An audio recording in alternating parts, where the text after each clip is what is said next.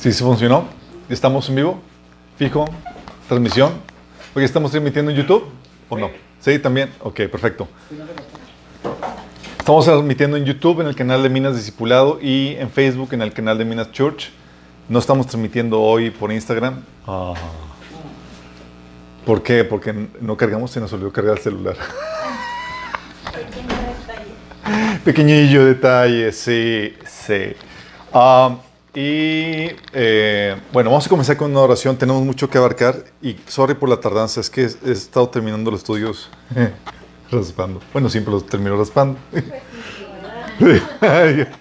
Pan calentito. Pan calentito. Ok, vamos a orar. Amado Padre Celestial, bendito sea Señor. Te damos gracias, Señor, por la revelación que nos da tu palabra, Señor. Es porque es el compás que nos marca la dirección a tomar, Señor, siguiente en nuestra vida, Señor. Y ahora queremos pedirte, Señor, que, que esa revelación, Señor, penetre en nuestros corazones, renueve nuestras mentes, Señor, y nos prepare para, para entrar en esos terribles tiempos, Señor, que están pronto a comenzar, Señor. Que podamos salir de aquí más sabios, astutos, Señor, como serpientes, pero también inocentes, Señor, como palomas. Te pedimos, Señor, que hables atrás de mí. Cubras cualquier deficiencia, Señor. Que bendigas a todos los presentes y a los que nos están escuchando en cualquier lugar donde se encuentren. En nombre de Jesús, amén. Ok, chicos. Eh, voy a tratar temáticas o, eh, hoy vamos a ver la sesión 5, vamos a tratar hablar de los derechos y libertades y quiero comentar que esta información la hablo más a detalle en el taller de autoridad y en el taller de política y religión. Uno se podría meter a desmenuzar los puntos a profundidad así y tardarse horas en, cada uno. Pero pues para eso ya lo tratamos en nuestros temas. Hoy quiero retomar a grandes rasgos esas temáticas para ver eh, los derechos y libertades eh, de forma general, para que podamos entender cuáles son los límites de la autoridad, cuándo puedes desobedecer y cuándo no en un tiempo de persecución. Oye, me van a perseguir, o que el gobierno me está prohibiendo que haga esto, que haga aquello, cuándo puedo obedecer, cuándo es legítimo, cuándo no. Y para eso tenemos que entender nuestros derechos y libertades. Eh, primero vamos a hacer una recapitulación de lo que hemos estado viendo y hemos estado platicando que la sesión pasada vimos que, el, que la libertad, ¿se acuerdan? Es producto del cristianismo. Por increíble que sea, habíamos comentado que el orden gubernamental procede de la religión o cosmovisión que impera en una sociedad. Porque, acuérdense, cuando el gobierno establece leyes, tiene, establece leyes basadas en la, en, el, en la definición de lo que es correcto o incorrecto, bueno, malo, en base a, la definición de derechos que tengan. Y eso bien proviene de la religión, proviene de la cosmovisión que uno tiene. Entonces, si, una, si hay una discrepancia entre la, la cosmovisión o la religión de la sociedad y el gobierno, el gobierno va a perder, legitimidad. ¿Se acuerdan? Habíamos platicado hoy qué pasa cuando se establece un gobierno cristiano sobre un pueblo musulmán. Por más que el gobierno cristiano quiera defender los derechos y libertades, eh, los derechos y libertades, el pueblo no va a querer defender los derechos y libertades. Habíamos platicado ese asunto. ¿Por qué? Porque están, eh, porque dentro de, de su cosmovisión no lo permite. Hemos platicado el caso donde, de un gobernante en, un, pueblo musulmán que estaba defendiendo los derechos y libertades de todas las religiones y era una ofensa para el, el pueblo musulmán de que hoy están permitiendo esto, va a encontrar nuestra fe, nuestra convicción, eso, y estaban tratando de eliminar esos derechos y libertades. Entonces, si hay discrepancia, va a perder legitimidad. Y para cambiar el gobierno, por lo mismo, se tiene que cambiar la religión del pueblo, la cosmovisión del pueblo, chicos. ¿Por qué crees que el gobierno ha estado trabajando activamente en nuestra sociedad para tratar de cambiar la cosmovisión de la sociedad? Sí. Entonces, dentro de esto, tenemos que entender que el cristianismo es la única religión o cosmovisión que produce libertad. Habíamos platicado que el catolicismo, el islam, el, el humanismo, el hinduismo, cualquier otra religión termina en un régimen totalitario que viola los derechos y libertades. Sí. No fue sino hasta que vino la reforma protestante, ¿se acuerdan? Estábamos, estaba, eh, se había establecido un totalitarismo basado en la cosmovisión católica, que es la cosmovisión escolástica, y se prohibían eh, y se violaban todos los derechos y libertades. Tú no podías tener una, Biblia, tú no tenías libertad de conciencia, no, no, tenías libertad para, para ejercer la, la, religión y para congregarte. era un monopolio teocrático, eh, monopolio de la religión eh, católica. No fue sino hasta que vino la, revelación de la palabra de Dios con el protestantismo que se empezó a inculcar o a, conquistar los derechos y libertades que ahora conocemos. Fíjense, es producto de la reforma protestante. De hecho, lo platicamos en el estudio de, de la reforma protestante. Entonces, con el declive del cristianismo viene también el declive de nuestros derechos y libertades. ¿Se acuerdan? Habíamos platicado eso. Y nos acercamos a regímenes totalitarios que son ahorita la cosmovisión que está imperando la cosmovisión humanista que va a desembocar en un régimen totalitario. Um, y por eso se ha estado endoctrinando desde las universidades. Eh, Estados Unidos lleva el avance en eso. Eh, acerca de esa cosmovisión humanista y por eso te encuentras a estudiantes protestando contra la libertad de expresión, imagínate, protestando contra la libertad de expresión. dices, ¿cómo puede ser eso? Porque su cosmovisión no, no les permite eso. Para ellos es más importante el, el derecho, entre comillas, porque no es derecho, el derecho a no ser ofendidos que la libertad de expresión. Sí. Y, y, hoy en día también ese endoctrinamiento lo puedes ver en universidades principales como el TEC y demás eh, aquí a nivel nacional, donde están imponiendo la agenda, eh, la ideología de género a todo lo que da. Ah, de hecho, la Agenda 2030 viene con ese totalitarismo que, que hemos platicado. Uh, entonces nos estamos acercando a eso, a esa pérdida de derechos y libertades, con anuencia del pueblo, porque el pueblo está cambiando su cosmovisión, chicos. Sí. Bueno, aquí en México venimos de una cosmovisión más que protestante y evangélica, venimos de una cosmovisión católica y de hecho una cosmovisión católica que genera un, también un, totalitarismo. porque nuestra cosmovisión no es enteramente bíblica. Eso ocasionó que muchos pastores dentro de, iglesias también lleguen a un estado eh, abusar de su, de su autoridad y ejercer una autoridad totalitaria sobre los miembros de la iglesia porque no tienen definido los límites de su autoridad. De hecho, vamos a platicar, platicar acerca de eso.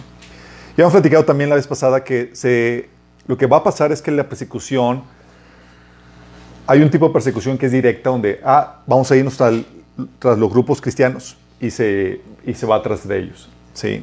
Así como sucedió con Esther, con, eh, contra eh, Amán con, en el libro de Esther, que dijo, ok, vamos a identificar a los judíos y vamos tras de ellos lo practiquen o no lo practiquen, son judíos, vamos a perseguirlos. Y hay una persecución que puede hacer es, oye, vamos a irnos tras los cristianos. Profesas o no profesas, seas cristiano tibio y demás, vamos a irnos tras, de ti. Pero hay otra, otra persecución que es de una persecución indirecta, ¿se acuerdan? Habíamos visto con este eh, Daniel, en donde se, se, van a legislar leyes, que ya está pasando, que van a atacar las prácticas cristianas, como con el libro de Daniel. Sí, para que se violente la esencia de la fe y así nada más quede el nombre sin la esencia. Ah, para muchos, mientras que, y eso es importante aclarar porque muchos no, cuando es, se ataca de forma indirecta, no lo ven como persecución, pero sí lo es. ¿Se acuerdan hoy? Estaban, querían perseguir a Daniel dijeron, oye, pues no podemos encontrar nada malo en él, o sea, no, queremos, no vemos ninguna ineficiencia en su, en su trabajo administrativo, no vemos ninguna, nada truculento que podamos acusar. se dice, solamente por, eh, en relación a la ley de su Dios podemos encontrar algo. Y, encontraron, y pusieron una legislación que no decía, vamos a perseguir a Daniel. Era, vamos a poner una legislación que va a atacar la práctica religiosa que Daniel profesa. Y en base a eso lograron perseguir a Daniel. Y lo mismo va a suceder y está sucediendo hoy en día. Sí, está sucediendo, por ejemplo, hoy están poniendo, eh, están estableciendo el derecho al matrimonio gay eh, que dices, oye, pues ¿qué, ¿qué, malo tiene? Pues a ellos que se cansen y nada más. Sí, pero eh, tiene, hay plan con maña detrás de todo eso. Porque detrás del derecho del matrimonio viene también el derecho de no ser discriminados y con eso, oye, a los, jueces que quieren negarse a casar a una pareja gay van a ser incriminados. Ah, va a haber una, hay una provisión a, que te niegues a, a que te niegues a participar en la, celebración si tú eres un proveedor, por ejemplo, de flores, de fotografía y demás. De hecho, lo, hemos platicado la vez pasada de una florista, una abuela que tenía, una señora grande que tenía una florería, que tiene eh, por la demanda contra ella un millón de pesos, que, un millón de dólares que pagar por causa de eso. Sí, es parte de la persecución. Sí. Cuando en realidad ese derecho a matrimonio gay, lo que están haciendo, están, están, estableciendo para violentar el derecho a la conciencia, que es el, derecho a la libertad de, religión y de creencias. El derecho, por ejemplo, del LGTB a su determinación de género y a no ser ofendidos o discriminados, eh, lo que lleva, lleva a, prohibir a, cualquier práctica que vaya en contra del homosexualismo o de esa ideología, o la obligación a participar en las celebraciones que ellos tengan, su pena de demanda, ¿sí? o la obligación a que te refieras a las personas con el nombre de su elección, con el pronombre de su elección, o que los trates como mujer cuando son biológicamente hombres. Y tu conciencia dice, no, tengo que tratarle como mujer, porque es mujer, no puedo dejarla de entrar al baño de, eh, de, hombres o viceversa. Pero te van a obligar a que los trates de acuerdo a lo que ellos creen que son, violentando tu, eh, tu libertad, tu, eh, libertad de conciencia ¿sí? y tu derecho a libertad de expresión. Fíjate cómo están cambiando las leyes para violentar esos, derechos que tienes. O el derecho al aborto, dices, ah, pues que ellos aborten, que si ellos quieren abortar, perfecto. Sí, pero con eso conlleva el hecho de que si no puedes negarte, que eh, los doctores no pueden negarse ante la solicitud de un aborto, porque empiezan a discriminar, esto está sucediendo en Argentina. Que no pueden negarte, eh, que no puedes expresarte en contra del aborto, y está sucediendo en México. Un partido mexicano eh, sancionado porque no puede expresar nada en contra de, de, de, los, que, de los que abortan. ¿sí? Um, y en realidad están violentando el derecho a la vida de un pequeño y a la libertad de conciencia de un médico. ¿sí? O el derecho de la determinación de los niños que están proponiendo con la ideología de género, que los niños pueden determinar qué, qué, género van a ser y demás. Y con eso lo que están haciendo es que están prohibiendo, te están prohibiendo criar a tus hijos en tu religión cristiana y en el heterosexualismo. O sea, no puedes crear. Si los atentas con eso, están, están amenazando con que te los puedan quitar porque estás violentando su identidad, su derecho a la determinación de, eh, de género. Y de hecho ya establecieron una ley que fue en Oaxaca, donde niños pueden definirse sexualmente sin permiso de los padres. Pueden ir y cambiar su... Sí. O maestros pueden, como está sucediendo en Estados Unidos, pueden vestirlos del sexo opuesto en clase, ¿sí? actividades de ese tipo, o enseñarles de ideología de género sin permiso de los padres, sin necesidad de, de consultarles consentimiento. Sí. O los padres, eso ya lleva años de que no pueden disciplinar a sus hijos físicamente. Cuando en realidad están con todos esos derechos, están violentando el derecho de los padres sobre los hijos y endoctrinando a los pequeños. Sí. O el famoso derecho a la salud, donde, oye, para resguardarte ante el peligro de que puedas eh, enfermar a alguien, aunque estés sano, despojo tu derecho a trabajar, tu derecho sobre tu propio cuerpo, tu derecho a la movilidad, tu derecho a congregarte o tu derecho oculto, tu derecho a la privacidad, tu derecho a la libre expresión. Y está sucediendo, chicos. Todo eso, sí, se está manejando. Porque vamos en decadencia en la fase del cristianismo. Y ante esta situación, mucha gente dice, oye, pero Alberto, ¿debemos de obedecer a las autoridades? ¿No? La Biblia dice en Romanos 13, del 1 al 2, sométese toda persona a las autoridades superiores porque no hay autoridad sino de parte de Dios y las que hay por Dios han sido establecidas. De modo que quien se opone a la autoridad, a lo establecido por Dios resiste y los que resisten acarrean condenación para sí mismos. Ahí está, debes obedecer. ¿Por qué tanto guato? Sí, pero no. La Biblia te enseña la obediencia a las autoridades. Te enseña la sumisión a las autoridades. Sí, la sumisión es absoluta, la, la obediencia no. Pero la Biblia te enseña que la autoridad es limitada, chicos. Y esto grábate en la cabeza, así, grábate. La autoridad es limitada. Los que ya leyeron Logos, ¿quién ya leyó el libro Logos? Por cierto, ahí está publicado, librolafont.com. Primero. Principio sistémico de el principio de la soberanía limitada. Dentro de un sistema no hay ninguna parte del sistema que tenga autoridad sobre eh, absoluta. Toda parte de un sistema tiene una autoridad limitada. Principio de soberanía limitada, autoridad limitada. Este principio abarca todos los elementos de una creación. Es el principio de la no absolutización de las partes relativas. ¿What? Bueno, ahí le regresas para que lo vuelvas a checar. principio de la no absolutización de las partes relativas. Todos los elementos de un sistema son relativos, no abarcan todo, no son todo, ¿sí? y están regidos por el principio eh, del límite natural. ¿Qué te enseña esto? Y esto es bíblico. Solo Dios tiene toda la autoridad, chicos. Grábatelo. Solo Dios. Y Jesús a partir de, dice la Biblia que en Efesios 2 que se despojó de sí mismo cuando se encarnó, pero recuperó toda autoridad cuando fue glorificado. Por eso, después de, ser glorificado, Jesús dijo en Mateo 18, 18, Jesús se acercó y dijo a sus discípulos, se me ha dado toda autoridad en el cielo y en la tierra. Sí. Toda autoridad, chicos. Sí. Y la Biblia en Efesios 1, del 19 al 23, habla de, esa autoridad que es sobre todo. Ah, y, Dios es también el que tiene toda autoridad, Dios y, el, y su Cristo, y, el, Cristo es el que tiene toda autoridad. Y puesto que tiene toda autoridad, acuérdense que los que vieron el taller de autoridad, cuando tienes autoridad, tienes el poder que respalda esa autoridad. ¿Sí? Entonces, si tienes autoridad limitada, tienes poder limitado. Pero si tienes toda autoridad, ¿qué tienes? Todo el poder. Por eso en el Apocalipsis habla de Jesús diciendo, yo soy el alfa y el omega, el principio y el fin. Dice el Señor, el que es, el que era y que ha de venir. El Todopoderoso. ¿Por qué es el Todopoderoso? porque tiene toda la autoridad. De hecho, en el canto que se da en, Apocalipsis 5 se dice, toda gloria, toda autoridad, todo poder se da a el que está sentado en el trono y al Cordero. Sí, tienen toda autoridad y porque tienen toda autoridad tienen todo el poder. Dice Apocalipsis 5.13, al que está sentado en el trono y al Cordero sea la alabanza, la honra, la gloria y el poder por los siglos de los siglos. Por eso, como es, tiene todo el poder, no hay nada imposible para Dios. Entonces tienes que entender eso. ¿Quién tiene toda autoridad? Dios. El resto de los seres humanos solo tienen autoridad limitada. Grábatelo. Eso es importante. Ok, tengo autoridad, es limitada. Es importante que aprendas a distinguir qué es limitada y cuáles son los, definir los límites de tu autoridad. Sí. Por eso Jesús le decía a los, a los apóstoles que llamó Mateo 23, 8 al 11, dice, hey, no permitas que nadie te llame rabí ni te llame maestro. Todos ustedes son hermanos. Solamente tienen una autoridad que es absoluta.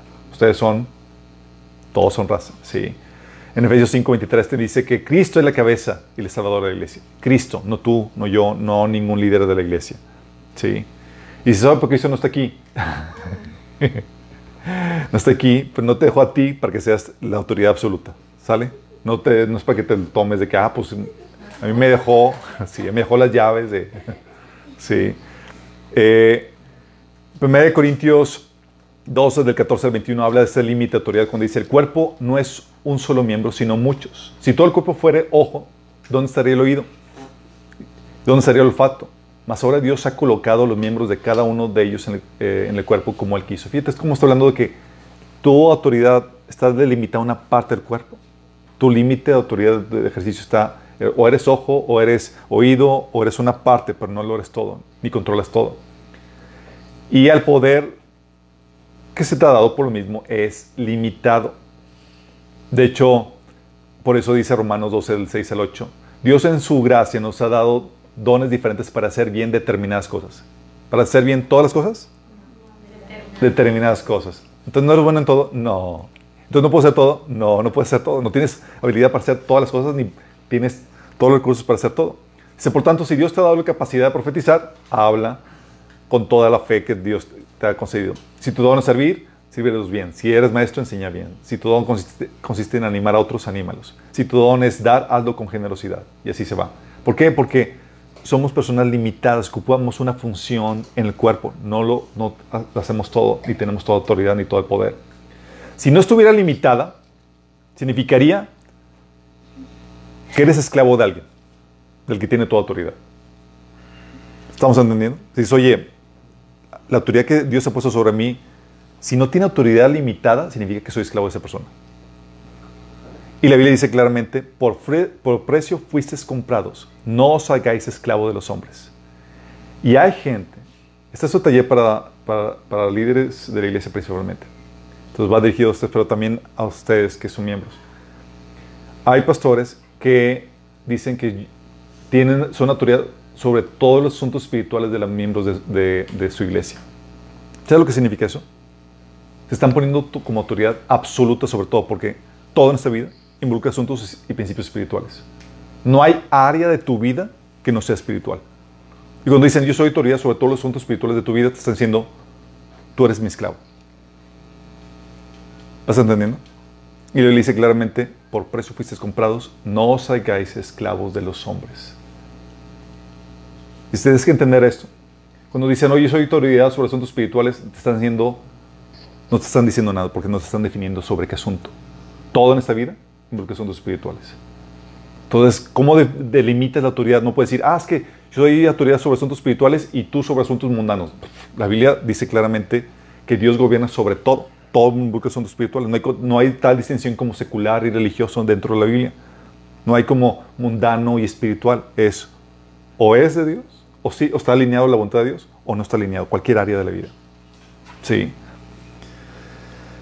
Y hemos platicado que la autoridad está diseñada, Dios dio la autoridad no para enseñorearse del prójimo, sino para servir al prójimo.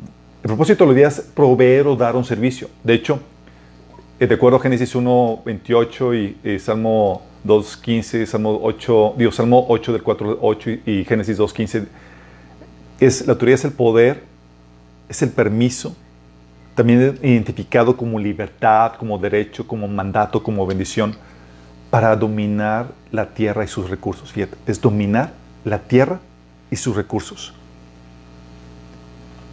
Para manifestar nuestro amor al prójimo y a Dios, produciendo productos y servicios que beneficien al prójimo. ¿Te acuerdas que Jesús dijo, hey, las autoridades, Jesús comentó en Marcos 10 del 42 o 45, las autoridades se enseñorean de la gente, los tienen como súbditos. Dice, pero no es así. El que quiere ser autoridad tiene que ser qué? Es servidor de todos. Haciendo la autoridad, el propósito de autoridad es servir no enseñorear, sino proveer un servicio. Y ese servicio es lo que delimita tu autoridad. ¿Sobre qué tienes autoridad? Sobre ese servicio. Está limitada a un número restringido de funciones o servicios que puedes realizar. Como, un rol, como individuo, chicos, los roles reflejan las diferentes áreas de servicio sobre las que se te ha dado autoridad. En tu rol de maestro, tu autoridad es el dar clase. En tu rol de padre familia, tienes autoridad sobre la familia, sobre tu familia para todos los asuntos familiares. Pero la autoridad está ligada al rol. El rol está determinado por el servicio que desempeñas. ¿Estamos entendiendo? Sí. La autoridad está ligada al rol, no a la persona, al rol. Sí. Es, ok, mi rol es maestro, estoy ejerciendo autoridad como maestro. Sí. Pero el hecho de que yo sea maestro no significa que voy a poder ejercer ese, esa autoridad fuera de ese rol.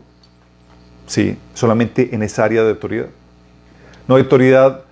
Eh, y es, eso, eso te enseña porque hay autoridades que, que tienen autoridad y que se someten a autoridad porque está limitado al rol. Por eso, hoy el director de una escuela llega y se, someta, se somete en los asuntos de la iglesia al pastor de su iglesia. Es director, es autoridad y se somete a autoridad. ¿Sí? ¿Por qué? Porque está delimitado por la función. Y es lo que la Biblia nos enseña. Dice, el cuerpo no es, un solo miembro, sino muchos. Si todo el cuerpo fuera ojo, ¿dónde estaría el oído? ¿Dónde estaría el olfato? Aquí te está hablando claramente que, hey, ocupas una función en el cuerpo de Cristo. Dice 1 Corintios 12, del 4 al 6, que hay diversidad de dones, ministerios, operaciones. Diversidad, dice, pero el Espíritu es el mismo. Es el Espíritu el que hace todo, dice. Pero a nosotros se nos ha dado uno que otro, función de servicios, ministerios. Por eso dice 1 Corintios 12, del 7 al 11, a cada uno se le ha dado la manifestación del Espíritu para provecho, repartiendo cada uno como él quiere. Fíjate, ¿te ha repartido qué? ¿Todo?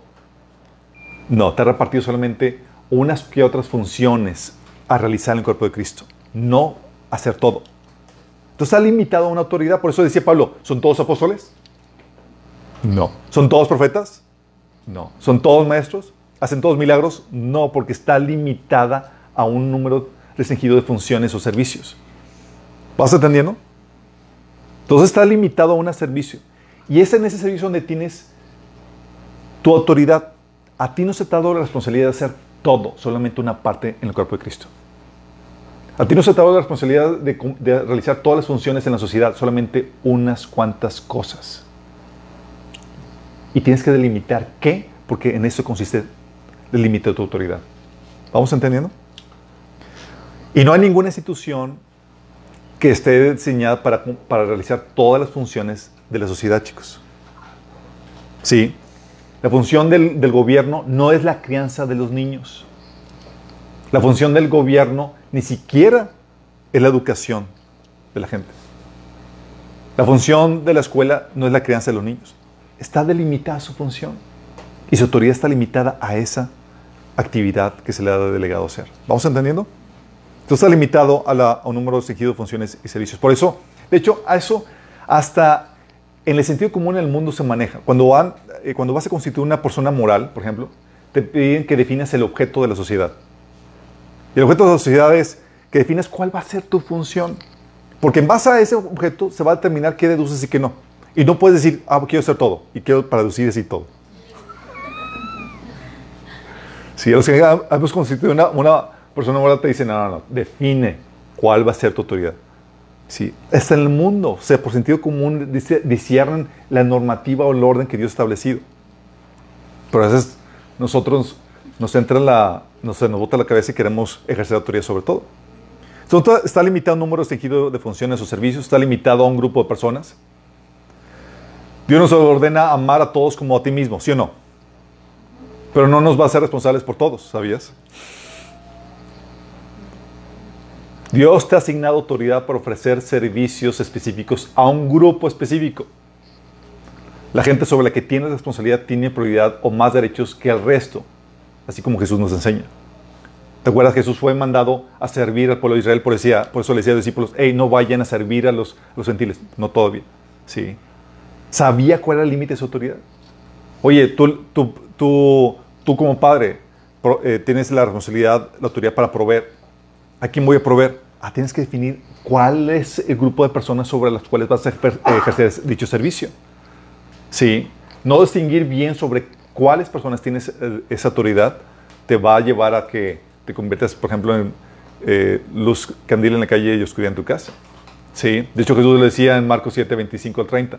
Primero debo alimentar a los hijos, mi propia familia, los judíos.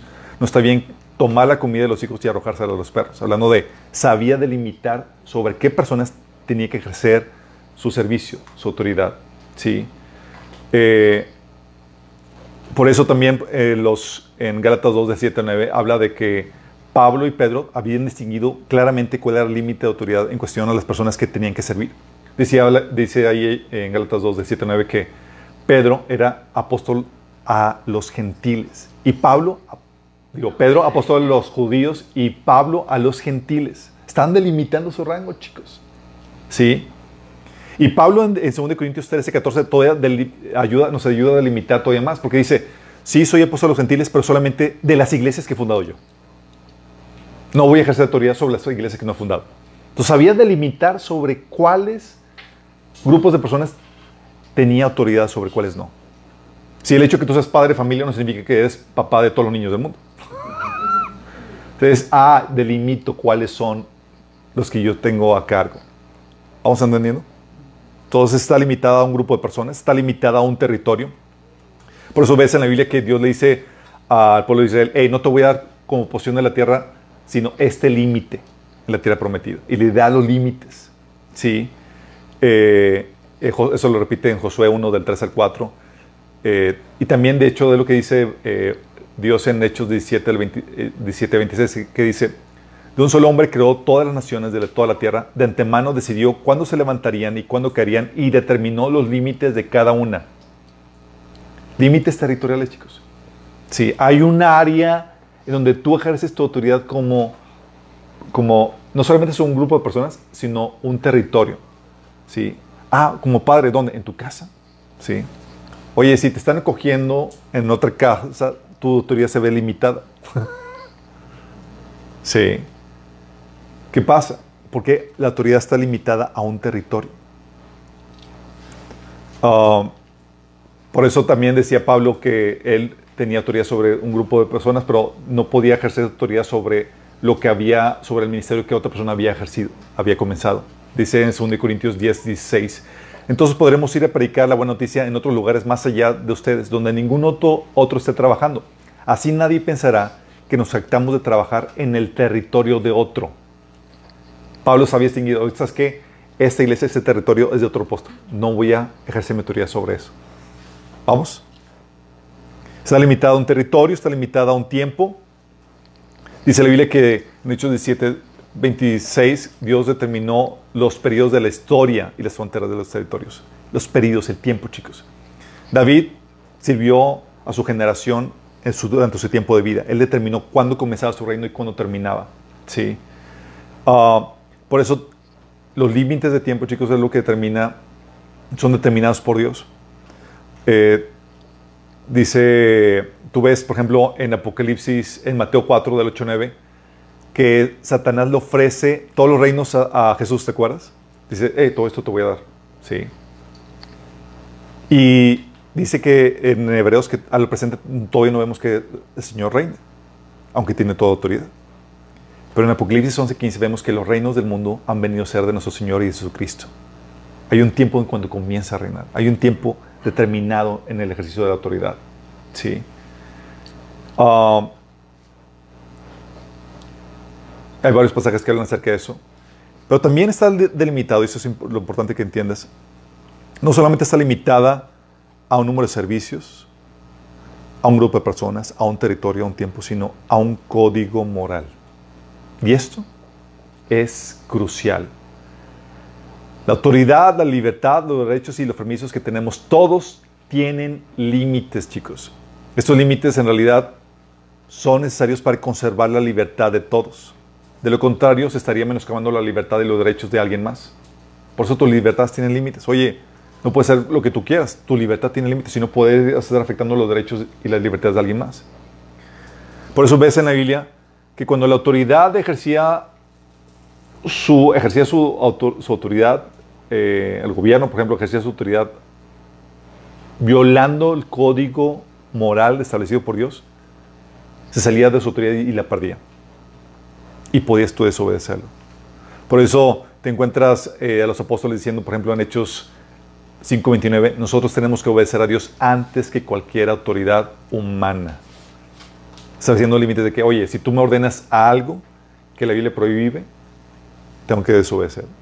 O si tú me prohíbes algo que la Biblia ordena, tengo que desobedecer. ¿Sí? O si tú ordenas algo fuera de tu jurisdicción, te puedes obedecer. La Biblia te da esa, ese, límite. Eso te ves, ves casos de desobediencia civil en varios pasajes de la Biblia, como los Sadrach, Mesach y Abednego, ¿se acuerdan?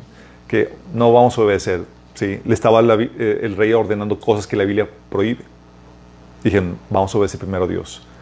Y hay varios pasajes, vamos a ver eso después. Pero es importante que entiendas, hay un límite.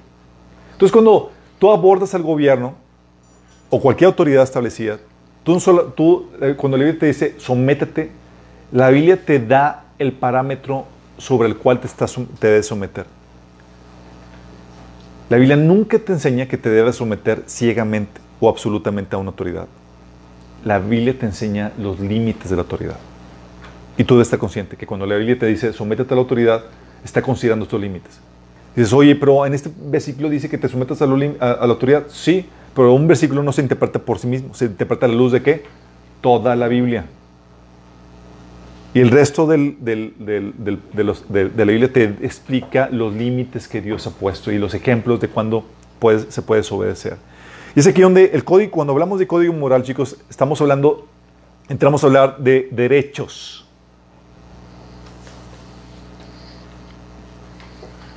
vamos bien, vamos bien de tiempo. Vamos a hablar de derechos, su definición, su clasificación, su importancia. Ok, derecho, chicos. Cuando la Biblia habla acerca de derecho, cuando tú hablas de derecho en la Biblia, es otra forma en la que se manifiesta o se habla de autoridad. Tengo derecho, estás hablando de que tienes autoridad. ¿Vamos? Es otra forma en que se manifiesta la autoridad. Es como, se manifiesta como un derecho es decir, aquello que te corresponde o que te pertenece o que puedes reclamar como tuyo o para ti o de tus dominios. En, otras palabras, es un poder legal sobre algo. ¿Sí? Por eso puedes ver que la, palabra eh, derecho en la Biblia se intercambia con, eh, con permiso, con libertad, porque es parte de lo mismo. ¿Sí? Eh, las otras formas, de hecho, en el taller de autoridad hemos platicado que la autoridad se manifiesta como un orden, un permiso, una libertad, pero también un derecho. Fíjate que dice. En Mateo 20, 15, en una versión de la Biblia dice, ¿no me es lícito hacer lo que quiero con lo mío? En otra versión dice, no, no tengo permiso de hacer lo que yo quiero con lo que es mío. Lícito igual a permiso. En otra versión dice, no tengo libertad para hacer lo que quiera con mi dinero.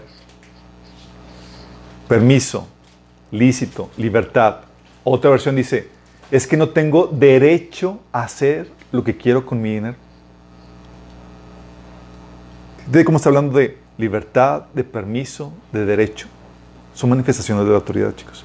En otro pasaje, Mateo 21, 23, dice, cuando Jesús regresó al templo, comenzó a enseñar, eh, comenzó a enseñar, se le acercaron los principales sacerdotes y los ancianos.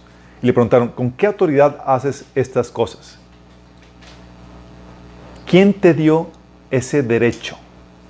Fíjate lo que preguntaron, ¿con qué autoridad? ¿Quién te dio ese derecho?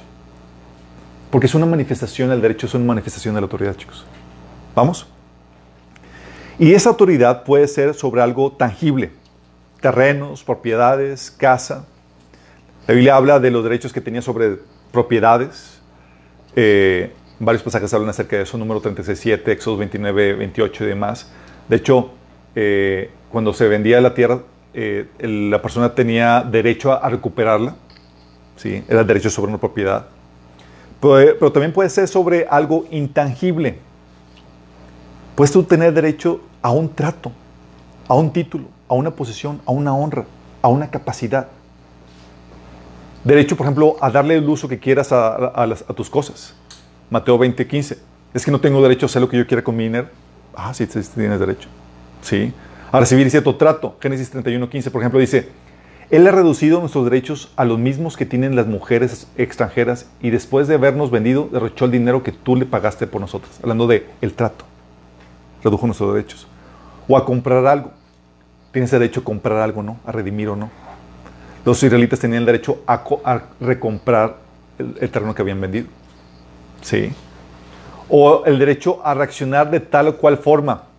Romanos 9:22 dice, aunque Dios tiene el derecho de mostrar su enojo y su poder, Él es muy paciente con aquellos que son sujeto de enojo, lo que están destinados para su acción. Fíjate cómo habla de derecho que enojarse.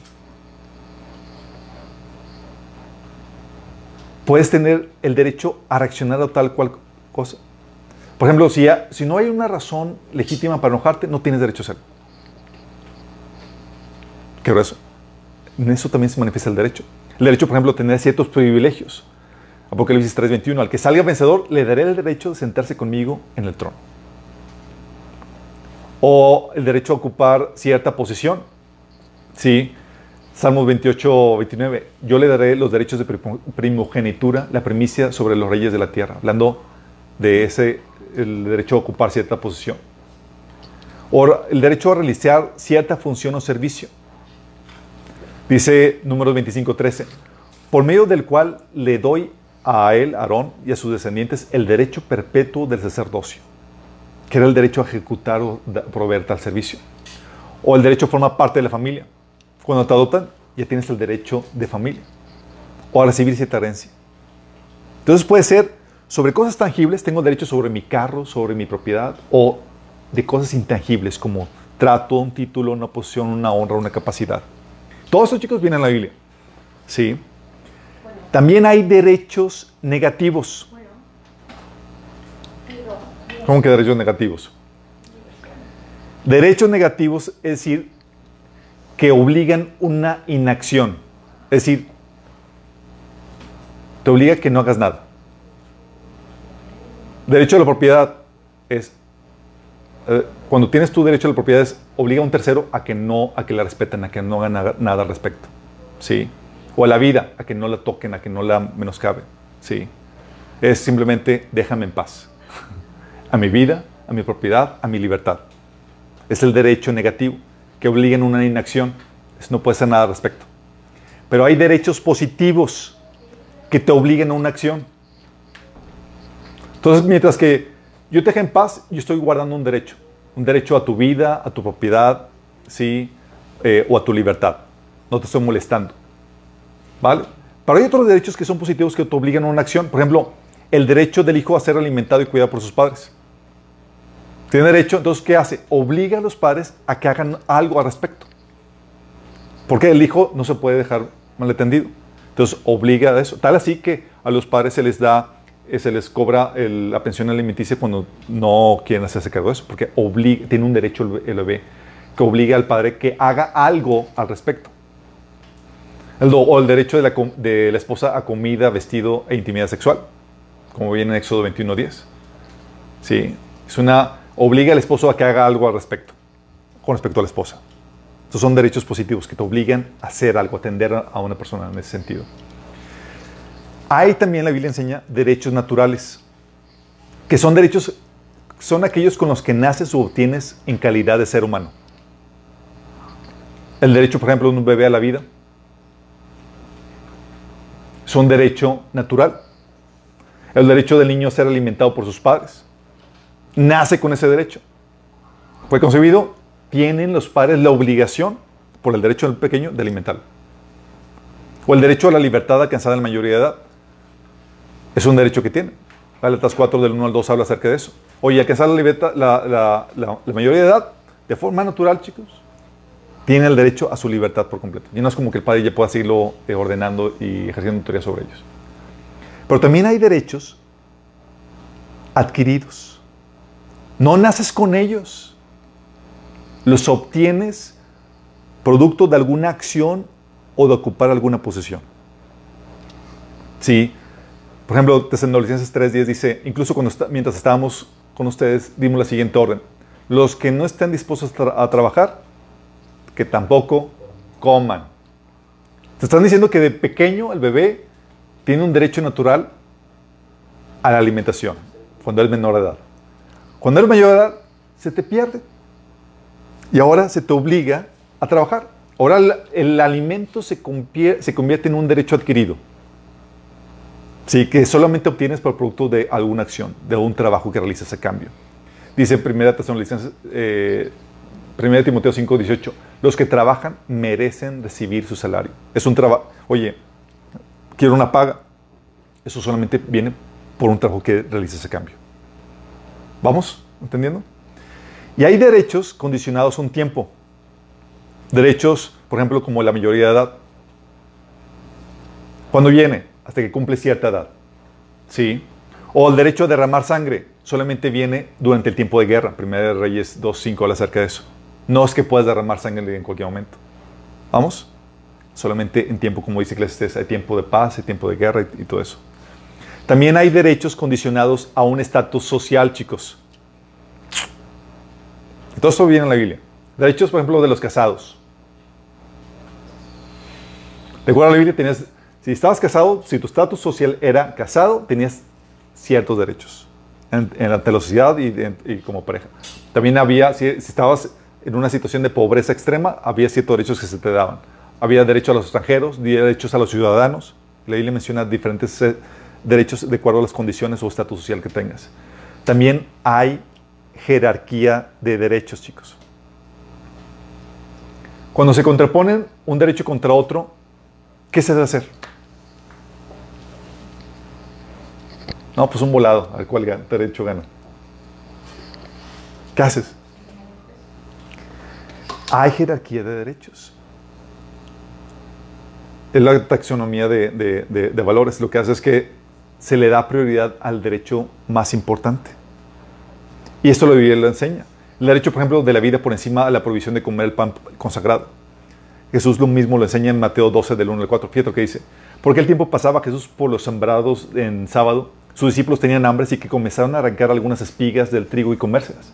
Al ver esto, los fariseos le dijeron, mira, tus discípulos están haciendo lo que está prohibido en sábado. Él les contestó, ¿no han leído lo que hizo David en aquella ocasión en que él y sus compañeros tuvieron hambre. Entró en la casa de Dios y él y sus compañeros comieron los panes consagrados a Dios, los que no se les permitía a ellos, sino solo a los sacerdotes. O sea, no tienen derecho a comer esos panes, pero el derecho a la vida era más importante. Sí. Entonces, oye, un conflicto, no puedo comer esto, pero hay otro derecho que, es prioritario, que está en riesgo, que no se cumple. Ah, le doy prioridad a eso. Lo que Jesús también dice en Mateo 6, 26. ¿No tiene la vida más valor que la comida y el cuerpo, el cuerpo más que la ropa? Hablando de la jerarquía de valores. Esto es importante que entiendas. Por eso, a los que sepan, a los que les ha pasado, oye, en situaciones de emergencia, que tienes que ir al, al hospital y te pasa un alto y demás, te para un tránsito, te dan luz verde, que sigas pasándote, eh, a que sigas viendo algunos límites de velocidad y demás. ¿Por qué? Porque hay un derecho más importante que es el derecho al, a la vida o a la salud que, que está en peligro, eh, que, que se está poniendo en peligro. Sí.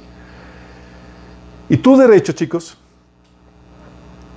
es todo lo que dispones para negociar y salir adelante en la vida. Es todo. ¿Qué tan lejos llegas? ¿Qué consigues y demás? Todo parte de tu derecho. Tu derecho a la vida, a la propiedad, a la habilidad, al conocimiento, a tu libertad, es, lo que te, es, lo que, es con lo que negocias en esta vida para salir adelante. Sí. Y es aquí donde quiero que entiendas esto. En la esfera privada se regula bajo el principio de voluntariedad, que es el principio de cesión voluntaria de derechos. Nadie te quita tus derechos, aquí los cedes voluntariamente. Es con tus derechos con los que negocias para obtener algo al cambio. Por ejemplo, cedo mi trabajo voluntariamente para alguien durante algunas horas para obtener algo que yo quiero, que es mi ingreso económico. ¿Qué estás haciendo? Estás cediendo voluntariamente tu tiempo, tu trabajo, tu habilidad por unas horas al día para obtener algo a cambio, que es un ingreso. Nadie te está obligando. Opera bajo el principio de voluntariedad. ¿Y qué estás haciendo? Estás tu derecho sobre tu habilidad, sobre tu tiempo, lo estás canjeando por algo a cambio. ¿Vamos?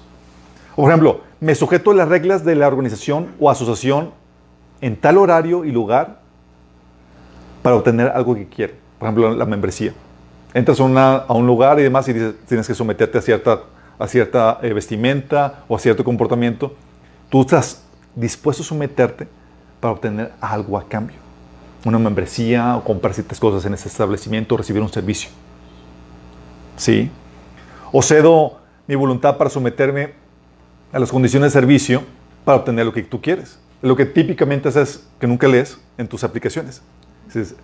¿Estás de acuerdo con todas las condiciones de servicio?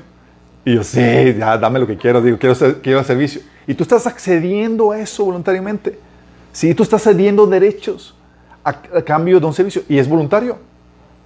Porque en la, esfera privada opera bajo el principio de voluntariedad. Tú canjeas derechos por servicios, por algo a cambio. Cedo, por ejemplo, mi propiedad voluntariamente para obtener algo a cambio, un ingreso. Sí, hoy te cedo mi carro, pero a cambio de un ingreso. Es decir, te lo vendí. Sí, el derecho que tenía sobre mi carro te lo cedí y ahora es tuyo. Te cedí mi derecho, pero a, a cambio de algo. Sí.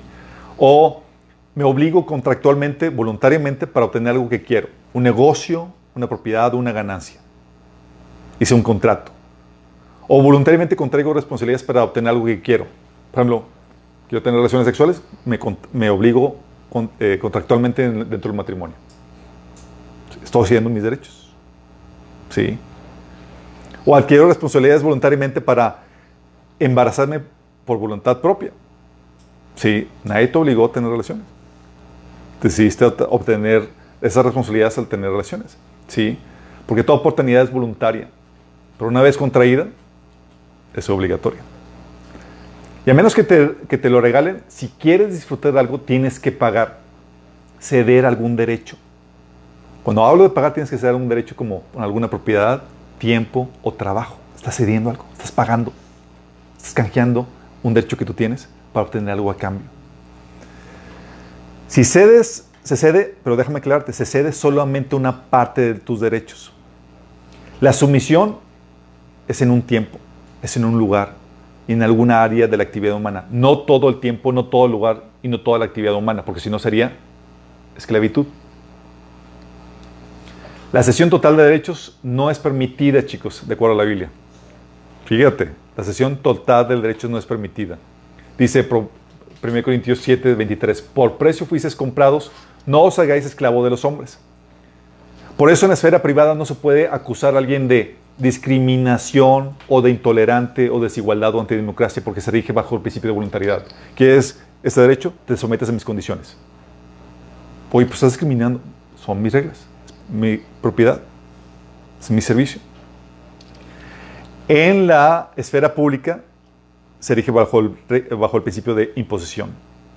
Aquí las leyes no se negocian, se imponen a todos los habitantes por igual.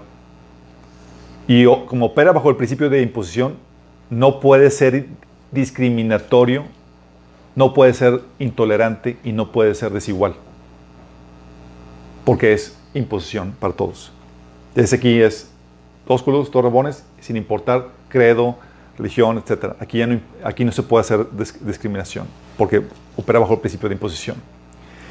Lo interesante del caso, chicos, es que en caso de castigo, ¿qué crees que pasa? Los derechos se restringen o eliminan contra tu voluntad. Se te imponen, por ejemplo, obligaciones de cumplir, es decir, se te, pierdes el derecho a tu libertad. Se te imponen multas, pierdes, el derecho de propiedad. Cuando te multan, te están quitando algo que es tuyo. Se te impone castigo físico, derecho a tu integridad física, se está menoscabando. O se te impone un trabajo forzado, es decir, se te, restringe tu derecho de libertad. O se te impone una, confiscación de bienes, se afecta el derecho de la propiedad. O el destierro, el derecho a la libertad. O la humillación pública, el derecho a, la propiedad, a tu, a tu buen nombre. O se te restringe la libertad en la prisión, que es el derecho a tu libertad que se ve menoscabado. O la pena de muerte, que es el derecho a la vida. Cuando hay violación de derechos, se castiga ¿cómo? Quitándote o limitándote tus derechos. Lo mismo sucede, chicos, cuando hay una recompensa. Cuando hay una recompensa, se te añade qué? Autoridad. Cuando hay castigo, se te quita. Cuando hay recompensa, se te añade. ¿Qué hizo Dios cuando eh, mandó a, pedir cuentas a los siervos? Al que hicieron bien su trabajo, se le dio qué? Más. Y al que no hizo E, se le quitó. Ese principio. Castigo, se te quitan derechos. Recompensa, se te añaden derechos. De hecho, ¿qué es lo que típicamente haces cuando recompensas a alguien? Le das un regalo, chicos. ¿Qué es un regalo? Es la transferencia de derechos. Algo que es mío, te lo estoy dando a ti. Sí. Algo que no tenías, te estoy extendiendo tu autoridad sobre algo que no tenías. ¿Estás captando? Te estoy dando derechos sobre algo que no tenías. Ok, esos son los derechos, chicos. Lo grueso de los derechos es que los derechos definen lo bueno y lo malo. Esto es lo delicado de esto. Los derechos son de crucial importancia porque nos dan la configuración para definir lo bueno y lo malo, lo correcto y lo incorrecto. Lo malo, chicos, siempre es una violación a algún derecho. Y lo bueno, el respetar o el actuar conforme al derecho. Una mala configuración del derecho lleva eh, definiciones incorrectas de lo bueno o lo malo. Por consiguiente, conduce a que se violen los verdaderos derechos dados por Dios. Por ejemplo, ¿Adán tenía el derecho de comer fruto prohibido, sí o no? No, tenía la habilidad o el poder. Pero no tenía la autoridad. Él sí no tenía derecho. Sí. Violó los límites de la autoridad o de la libertad que Dios le ha dado. Sí. Pero ¿qué tal si te hubieras enseñado que Adán tenía derecho? Cambias lo malo y lo, y como algo bueno. Sí. Caín, por ejemplo, ¿tenía derecho a matar a Abel? No, violó un derecho. Abel tenía derecho a su vida y Caín se la quitó. Pero ¿qué tal si tú enseñaras que Caín tenía, sí tenía el derecho de matar a Abel? Conviertes algo malo en algo bueno. ¿Vas captando lo delicado que es esto? Tú redefines los derechos y redefines la moral. Por ejemplo, los, los fariseos tenían derecho a callar a los apóstoles cuando estaban predicando el Evangelio. No. Los apóstoles tenían derecho a la libertad de expresión, pero los líderes judíos se lo querían quitar. ¿Qué tal si dijéramos que sí tenían derecho a callarlo? Están diciendo, no, los apóstoles eran los malos. ¿Vas captando cómo se reconfigura esto? O la reina Jezabel y Acab tenían derecho a quitarle la vida y el viñedo a Nabot cuando se lo... No, no tenían derecho, sino que Nabot, Nabot tenía derecho a su vida y a su propiedad. Pero si dices, oye, no, es que el rey tiene derecho a quitarlo. Ah, estarías convirtiendo algo malo, lo estarías convirtiendo automáticamente en algo bueno al decir que sí tenía derecho. De hecho, el pecado también se puede definir como la violación a algún derecho. Entonces, si tú defines los derechos, se define la definición de pecado, de lo malo. ¿Te das cuenta lo delicado que es esto? Y hay abusos por medio de los derechos, chicos, que el enemigo realiza. Pon atención. Primer abuso que estrategia del enemigo es redefinir los derechos para volver lo malo bueno. Como habíamos comentado, que si le enseño a Caín que sí tenía derecho a quitarle la vida a Abel. Se lo enseño. Oye, si es que sí tiene la vida, el derecho a quitarle la vida. Sí. ¿Qué tal si le enseñamos al gobierno que tenía derecho a quitarle el viñedo a Nabot? Podríamos convertir lo malo en algo bueno. ¿O qué tal si pudiéramos enseñarnos, enseñar que los apóstoles no tenían derecho a la libertad de expresión? Podríamos convertir algo bueno en algo malo. Y así el pecado se vuelve un derecho y lo bueno en una violación al derecho, chicos, cuando redefines esto. Por ejemplo, empiezas a decir, ¿sabes qué? Las personas del mismo sexo tienen derecho a casarse. Estoy redefiniendo lo permitido lo no permitido, chicos. Con tremendas implicaciones. A redefinir derecho. Ah, sí que sí tienen derecho. Dices, oh my goodness, pero no tienen derecho. Y ese pequeño cambio tiene implicaciones tremendas. O, por ejemplo, se está promoviendo el derecho al ingreso universal. ¿Sí, sí alguien lo ha escuchado? A una renta básica universal. Diciendo, no trabajo, pero tengo derecho a un ingreso. Estoy redefiniendo eso. Estoy diciendo, ¿sabes qué? Solamente por existir tengo derecho a un ingreso.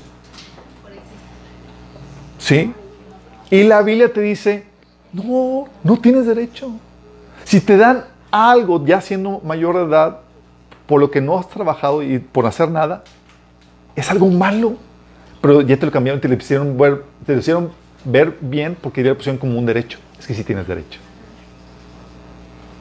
¿Vas captando lo sutil y, terrible de esto? Entonces, te digo, ¿sabes que si tienes derecho a ese ingreso sin hacer nada? Y Pablo rasgándose las fibras.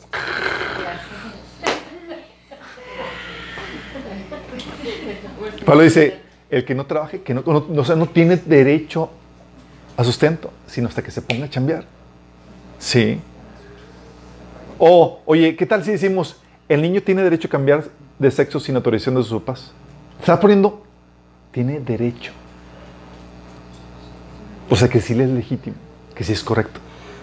Entonces, si tú le tú dices, se lo prohíbo, como ya te lo pusieron como derecho, como algo que debe ser, tú te conviertes en el malo. Redefinición de, de derechos para volverlo malo bueno. Qué heavy, ¿no? O, ¿qué tal si dices el derecho eh, a la no imposición de las creencias de los padres sobre los hijos? Es que los, los, los, hijos tienen derecho a que no se les impongan las creencias de los padres. Y eso es lo que está proponiendo la ONU, chicos. Entonces eso lleva, te lleva a que si tú lo llevas a la iglesia y les transmites su fe, tú eres el malo. Aunque tú es el que tienes el derecho. Aunque tú seas el que tienes el derecho. O que te dices, oye, es que hay el derecho para no sentirse ofendido. El derecho a no sentirse ofendido. A no ser ofendido. Sí. O sea, no tienes derecho a ofender o sentir mal a alguien, a hacer sentir mal a alguien. Con eso, el gobierno tiene derecho a limitar tu libertad de expresión si tú predicas o comentas algo contra algún estilo de vida. Dices, oye, es que tu, estilo de vida está mal, tienes que arrepentirte de entrarte a Cristo. Uy, me ofendiste. Violaste mi derecho a no sentirme ofendido.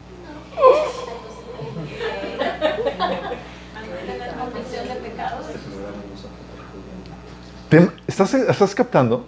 Entonces, ¿qué hace el enemigo? Re- redefine derechos o a lo malo lo vuelve un derecho. Y al volverle un derecho, lo hace correcto. Y lo contrario, que es lo bueno, lo hace malo. ¿Sí? O el derecho a no ser discriminado. Dice que yo tengo derecho a no ser discriminado. Y no distingues entre, entre el orden público y privado. ¿Sí? Entonces, no tienes derecho a imponer las normas de conducta. Si tienes derecho a no ser discriminado, no, tienes tú como organización, por ejemplo, a imponer normas de conducta en tu asociación, pues es discriminatorio. Hoy no puedo definir quiénes forman parte de, por ejemplo, si hago un club de hombres, ya no puedo discriminar. Sí. O la- las iglesias no tienen derecho a discriminar a gente por su orientación o conducta sex- sexual. Porque hay un código de ética, pues ya estoy discriminando. Porque hay un derecho a no discriminación. Sí. Y están mal aplicando el derecho. Lo hay el de no, no discriminación en la esfera pública ante la ley. Sí. Pero en la industria privada, en las esferas privadas opera diferente. O sea, no tienes derecho a usar tu propiedad como tú gustas y negar tus servicios a prácticas que, que consideras incorrectas. Sí. ¿Sí vas captando cómo se cambia todo esto? Esta es la estrategia del enemigo. Redefino los derechos para convertir lo bueno en malo y lo malo en bueno. Y la estrategia 2 es redefino los derechos para expandir las funciones y el poder del gobierno por medio de la creación o mal definición de derechos. Por ejemplo, cuando el gobierno te dice que toda persona tiene derecho a recibir la educación sin definir de, por medio de quién, ¿quién se está haciendo responsable de eso? El gobierno. ¿Qué está haciendo el gobierno? Estoy extendiendo mis funciones. Suena muy bien. Ah, pues sí, todo mundo todos tienen derecho a la educación. Sí. Pero el gobierno está diciendo, ¿y quién es el encargado? Como no lo defino, yo soy el encargado. ¿Y qué estoy diciendo? Y acuérdate que la autoridad está limitada a un número restringido de servicios o funciones. El gobierno no puede hacer todo. Entonces, ¿cuál es la función del gobierno? Si no de la delimito, voy a seguir extendiendo a funciones que no me corresponden. Y eso es una violación al orden de Dios. Sí. Oye, si digo, por ejemplo, oye, es que tengo derecho al cambio de sexo sin especificar por medio de quién. O quién lo va a pagar. ¿Quién va a ser responsable? ¿Quién va a pagar? El gobierno te encuentras que no pagará las quimioterapias. Pero si va a pagar los cambios de sexo.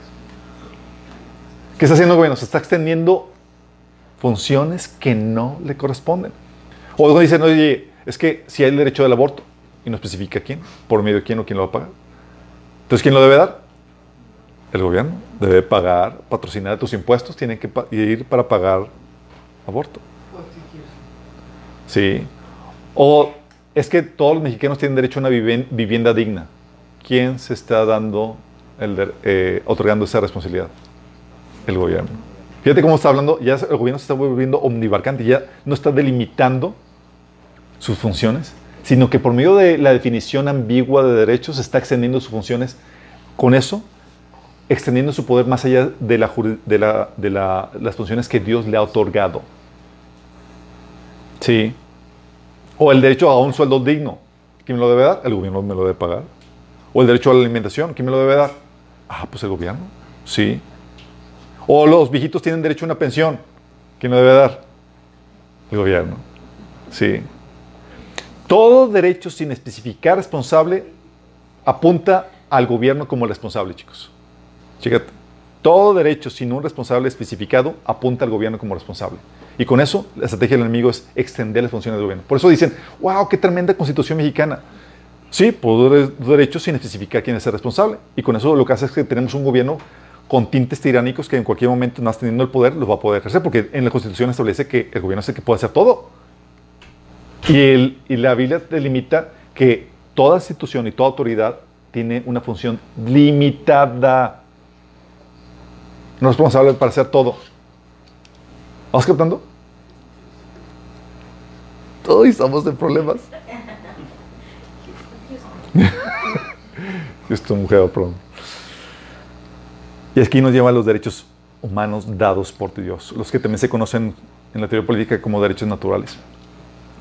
Cuando entiendes que el derecho es una expresión de la libertad o autoridad que Dios le ha otorgado al ser humano, el concepto de derechos humanos adquiere una nueva dimensión. Entiendes que son autoridades básicas dadas por Dios. Autoridades básicas dadas por Dios. La Biblia habla extensamente de estos derechos o autoridades que poseemos todos, así como las personas con roles específicos. Los derechos humanos, chicos, en la Biblia se disciernen, no porque en la Biblia hay un capítulo que diga, estos son los derechos humanos. ¿Sí? No, así como no hay un capítulo en la Biblia que diga, estos son, este es el capítulo de salvación y aquí viene todo lo que tienes que saber. ¿sí? Está disperso. ¿sí? Pero ¿cómo disciernen los derechos en la Biblia? Vas a encontrar, ah, es que aquí viene apéndice así, libertad de expresión. ¿Cómo lo sabes? Los derechos en la Biblia se disciernen por aquellas cosas que Dios condena o aquellas cosas que Él permite. Si lo condena, es porque es una violación a un derecho humano. Si lo permite, es porque tiene derecho a hacerlo. Fíjate, lo que condena o prohíbe es su definición de derechos. Si lo prohíbe es porque es la violación de un derecho. ¿Sí? Si lo permite es porque hay un derecho.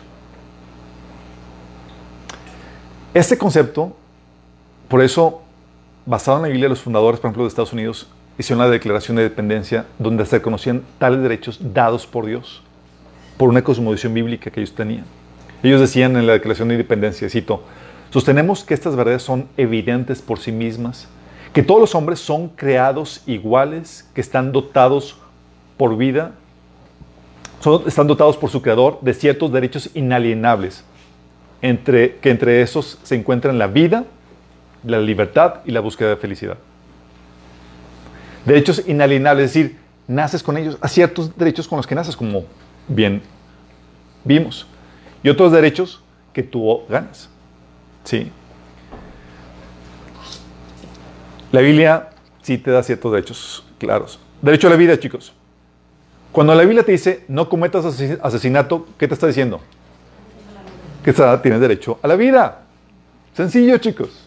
Oye, no cometas asesinato, ahí tengo derecho a la vida. Fíjate que dice no asesinato, que es la eliminación de la vida de forma ilegal o ilegítima, ¿sí? Porque cuando se rompe una ley se le puede quitar la vida a una persona, especialmente si ha habido caso de homicidio. Levíticos 24, 17 dice, el que se le quita la vida a otra persona será ejecutado. Por ejemplo, aquí le quitó la vida, a él se le quita la vida. Sí, perdió su derecho. Pero aquí está atacando el derecho a la vida. ¿Va? Entonces el derecho a la vida. ¿Cómo, supimos? Porque Dios lo está prohibiendo. Está prohibiendo que quites la vida. Eso sabes que hay un derecho a la vida. O derecho de tu integridad física. Es decir, a que no te dañen físicamente. La Biblia dice, Levíticos 29, 24, 19, el que hiera a una persona recibirá la misma herida que haya, que haya hecho. Fractura por fractura, ojo por ojo, diente por diente. Lo que una haga para lastimar a otro, eso mismo debe recibir. Te está prohibiendo que no lo hagas y te está poniendo el castigo. Te, te está diciendo, no dañes físicamente a nadie. Y si lo haces, vas a merecer un castigo en la misma, eh, con la misma fortaleza que tú dañaste, en la misma, con la misma gravedad que tú dañaste. ¿Sí? De hecho, hasta pone la, a una compensación económica si, si, el que recibió el daño quisiera. ¿Sí? En Éxodo 21, del 18 al 22. Son derechos dados en la Biblia, chicos. Derecho a la vida, derecho a la integridad física. Por eso tú no puedes dañar a nadie y golpear así, así nada porque sí. Hay un derecho que tú estás respetando. Es un derecho negativo, es con que te dejen paz en tu vida y en tu integridad física, ya estoy respetando tu derecho. Sí. También derecho a la propiedad. Sí, chicos. La Biblia es capitalista, no es comunista. Aquí sí se enseña que tú tienes derecho a la propiedad. Por eso la Biblia te dice, no robes. ¿Por qué dice? Porque tienes derecho a tu propiedad y a que te la respeten. O Levítico 19, 11, no se engañen ni se estafen unos a otros. Por eso también se ordenan las balanzas justas y demás.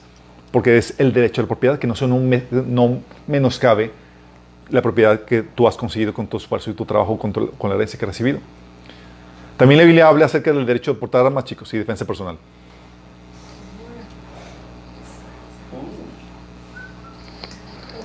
Éxodo 22, de 2 al 3.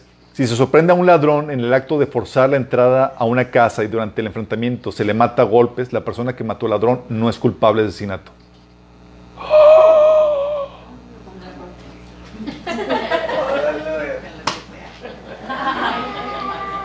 Pero si sucede a la luz del día, el que mató al ladrón sí es culpable de asesinato. Ah, o sea, se establecen los, los lineamientos. De hecho, las, las, leyes, chicos, de Occidente están en gran parte basadas en, en, la legislación bíblica. Acuérdense que el pueblo de Israel se le dieron leyes para establecer un gobierno civil, chicos. Al cristiano no. Sí, el cristiano se dieron leyes para la, la conducta individual y las relaciones personales, pero no para un gobierno civil.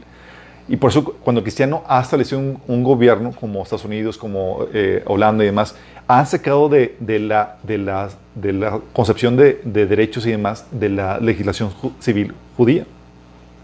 ¿Vas captando? Oye, ¿cómo sé hay que, si hay que establecer un gobierno? ¿De dónde sacó eh, la inspiración o los, o los, principios o los parámetros para determinar cuándo sí y cuándo no? Ah, lo sacaron del gobierno judío. Sí.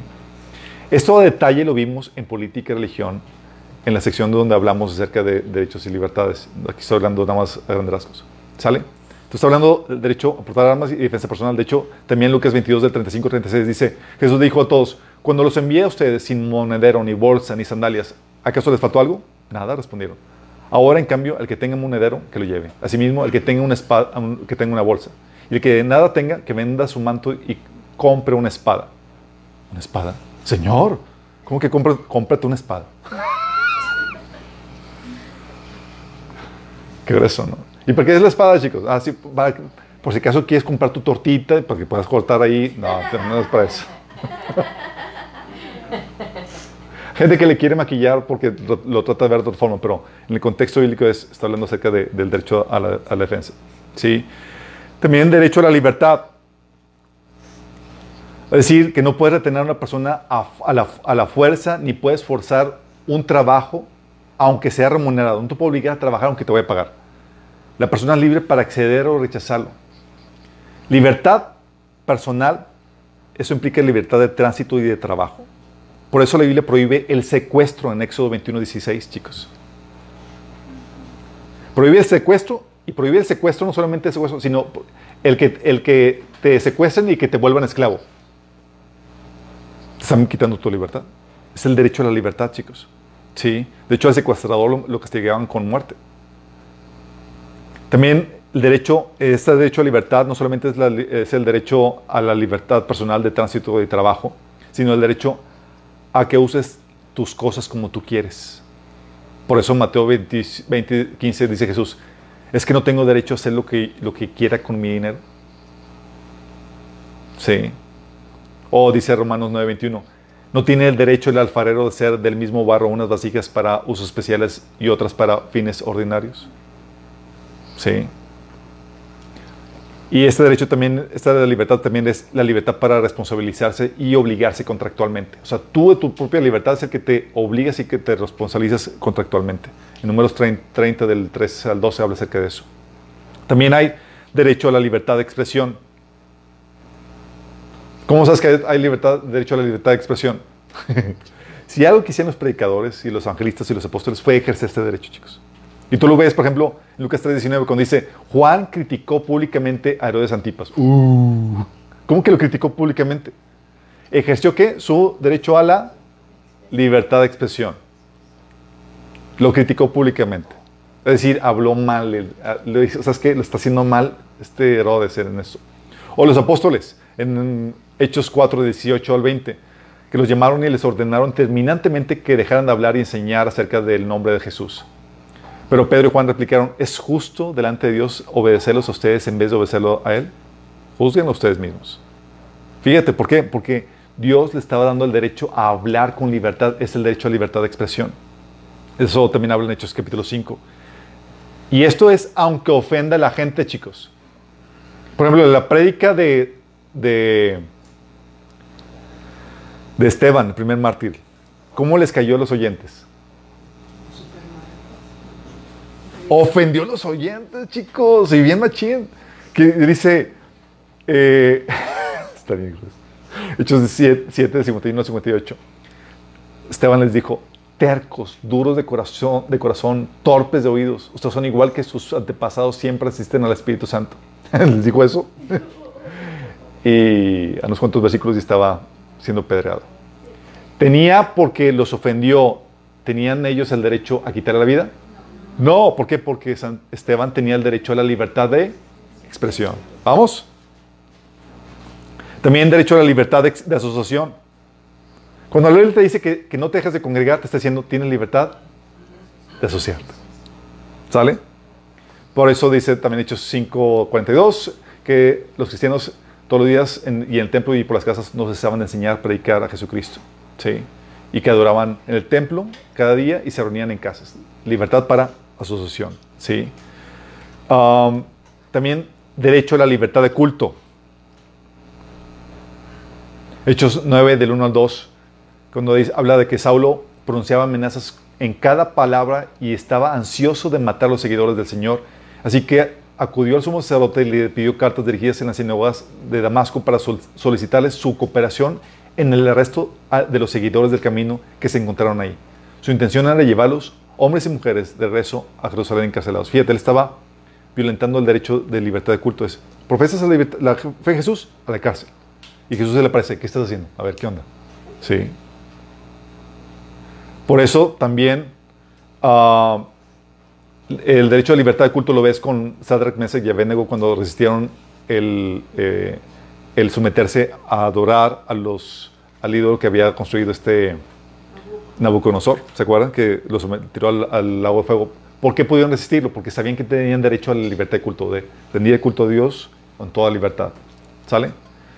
También derecho a no ser discriminado ante la ley. La Biblia establece que no debe ser, no, no debe ser imparcial ni juzgar diferente porque son huérfanos, extranjeros o, o diferente clase social. ¿sí? Debes, tienes derecho a no ser discriminado ante la ley, la ley de gobierno, no, no, no particular. También la Biblia habla acerca del derecho de los padres, el derecho de los padres a la crianza de sus hijos y de transmitirles su fe. ¿Dónde viene? Deuteronomio 6, del 5 al 9 dice, Ama Señor tu Dios con todo tu corazón, con toda tu alma y con todas tus fuerzas. Grábate en el corazón esas palabras que hoy te eh, mando. Incúlcaselas continuamente a tus hijos. Háblales de ellas cuando estén en la casa y cuando vayas por el camino y cuando te cuestes y cuando te levantes. Átalas a tus manos como signo. Llévalas en tu frente como una marca. Escríbelas en los postes de tu casa y en los portales de las ciudades. ¿Qué está diciendo Jesús? Señor, si te ordena algo es porque tienes el derecho para hacerlo. También habla acerca de la disciplina física, que los papás tienen derecho a hacerlo en Proverbios 13 y 19 habla acerca de eso. También habla de, la, de los derechos, la ley de cuarentena sobre enfermedades infecciosas que ponían en riesgo la salud pública. Levítico, digo, Levítico 13 y 14 y número 5 y 13 habla acerca de cuando se corrobora una, enfermedad infecciosa se podía recluir a la persona para que no contagie el resto. Y habla acerca de eso. Pero fíjate, después de corroborar, digo, se, se recluía a la persona una vez corroborado que tenía, que estaba enfermo. Sí. Pues primero se le ponía en cuarentena para ver si, si era, o era eh, realmente era infecciosa la enfermedad o no. Y si se corroboraba, se le ponía fuera del campamento. Sí, es decir, cuando era algo contagiable. No se recluía a gente sana. Eso sería secuestro. Prohibido, porque está quitándote el derecho de libertad. Solamente cuando tenías una enfermedad o apariencia de enfermedad. Otros derechos. La Biblia habla de otros derechos como eh, el derecho a un juicio imparcial, justo y rápido, el derecho a los trabajadores de su salario, el derecho al descanso, el derecho de los ciudadanos versus el derecho de los extranjeros, el derecho de los, de los discapacitados, los derechos de los reyes, los derechos de los prisioneros de guerra, los derechos de los primogénitos, los derechos a los cuales no tienes, eh, eh, digo, aquellas relaciones a las cuales no tienes derecho en cuestión de, relaciones sexuales, el derecho a los casados, eh, los derechos en cuanto al, botín de guerra, etcétera, etcétera, chicos. Todos los derechos, tú ves la Biblia y dices, wow, está llena de principios justos y demás. Por algo, Señor decía en Deuteronomio 4, 5 al 6, Miren, yo les he enseñado los preceptos y las normas que me ordenó el Señor mi Dios para que ustedes los pongan en práctica en la tierra que ahora van a tomar posesión. Obedézcanlos y pónganlos en práctica. Así demostrarán su sabiduría e inteligencia ante las naciones. Ellos oirán todos estos preceptos y dirán, en verdad, este es un pueblo sabio e inteligente. Esta es una gran nación. Fíjate cómo las, los derechos justos engrandecen a una nación, chicos. Los derechos bien definidos. Y las naciones han prosperado porque han respetado los derechos en la medida en que han respetado los derechos establecidos por Dios basados en la Biblia. Se limita la autoridad, se violan los derechos, se limita la libertad que tenemos, se violan los derechos y las naciones empiezan decadencia. Por eso encuentras que mientras que los países católicos durante el medievo reprimían los derechos, esos fueron de picada, mientras que los países protestantes que defendían los derechos iban en boga. Por eso prosperaron más y hubo un desempeño eh, académico, literario y cultural de una forma sobredestacada. ¿Por qué? Porque los derechos lleva al engrandecimiento de la nación. Se empiezan a violar los derechos, van de caída. Y esa ahí llega la pregunta. ¿Qué hacer cuando se violan los derechos? Los derechos obviamente bíblicos, no los derechos mal definidos ni mal formados como están, están estableciendo hoy en día. ¿Qué hacer cuando se ven los derechos?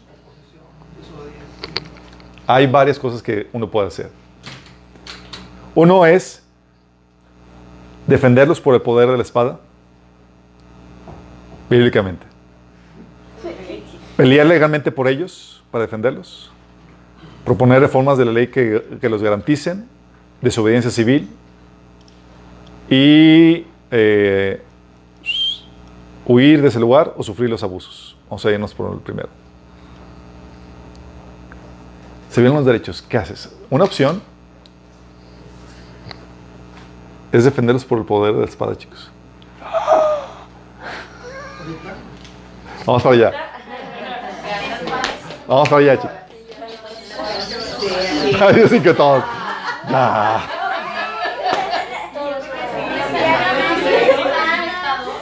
Vamos allá. Romanos 13 del 1 al 7, chicos. Cuidado ahí al fondo, cuidado al fondo. Romanos 13 del 1 al 7, chicos. Dice, todos deben someterse a las autoridades públicas porque pues no hay autoridad de Dios que no haya, que no haya eh, dispuesto. No hay, no hay autoridad que Dios no haya dispuesto. Así que las que existen fueron establecidas por Él. Por tanto, todo el que se opone a la autoridad se revela contra lo que Dios ha instituido. Los que así proceden recibirán castigo. Fíjate, versículo 3. Porque los gobernantes no están para infundir terror a los que hacen lo malo, sino a los que hacen lo bueno, digo, los que hacen lo bueno, sino a los que hacen lo malo. ¿Quieres librarte del miedo a la autoridad? Haz lo bueno y tendrás su aprobación, pues está al servicio de Dios para tu bien. Pero si haces lo malo, entonces debes tener miedo. No en vano lleva la espada, pues está al servicio de Dios para impartir justicia y castigar al malhechor. Fíjate, ¿cuál es la función del gobierno? Impartir justicia y castigar al malhechor. Está ejerciendo el poder de qué? La espada, de coerción, exactamente. Perdón. Lo que llaman el poder de la espada o el poder de coerción, que es el poder de la es el, uso de la fuerza para hacer justicia. Es decir, oye, violentaron tus derechos, ¿puede el gobierno utilizar la fuerza para defender tus derechos? ¿Vas entendiendo? Oye, tú resulta que hay un gobernante cristiano o demás, tiene toda la autoridad legítima dada por Dios para defender por medio de la fuerza los derechos y libertades instituidos por Dios. ¿Sale? Por eso también Nehemías, o por eso también, por eso también los hombres van a la guerra, chicos. ¿Por qué crees que van a la guerra? ¿Por qué existe el ejército? Es para defender los derechos de tu familia, de tu sociedad. el derecho a la libertad, a la propiedad, derecho a la vida. No vas a dejar que vengan a invadir tu sociedad. Y por eso se establece el ejército. De hecho, lo que decía Nehemías cuando estaban amenazados ellos ante los enemigos, decía, eh, decía Nehemías 4:14, luego de examinar la situación me levanté y dije a los nobles y gobernantes y al resto del pueblo, no les tengan miedos, acuérdense del Señor que es grande y temible, peleen por sus hermanos, por sus hijas e hijos y por sus esposas y sus hogares. Es decir, para defender los derechos de la vida, de propiedad, ¿sí? de la integridad física de ellos. No vamos a dejar que vengan a menoscabar sus derechos. Por eso los hombres nos enlistamos para la guerra para defender los derechos de, la, para defender una nación. ¿De qué? De la opresión del enemigo, de, la esclavitud de, extranjera y demás. ¿Estás entendiendo?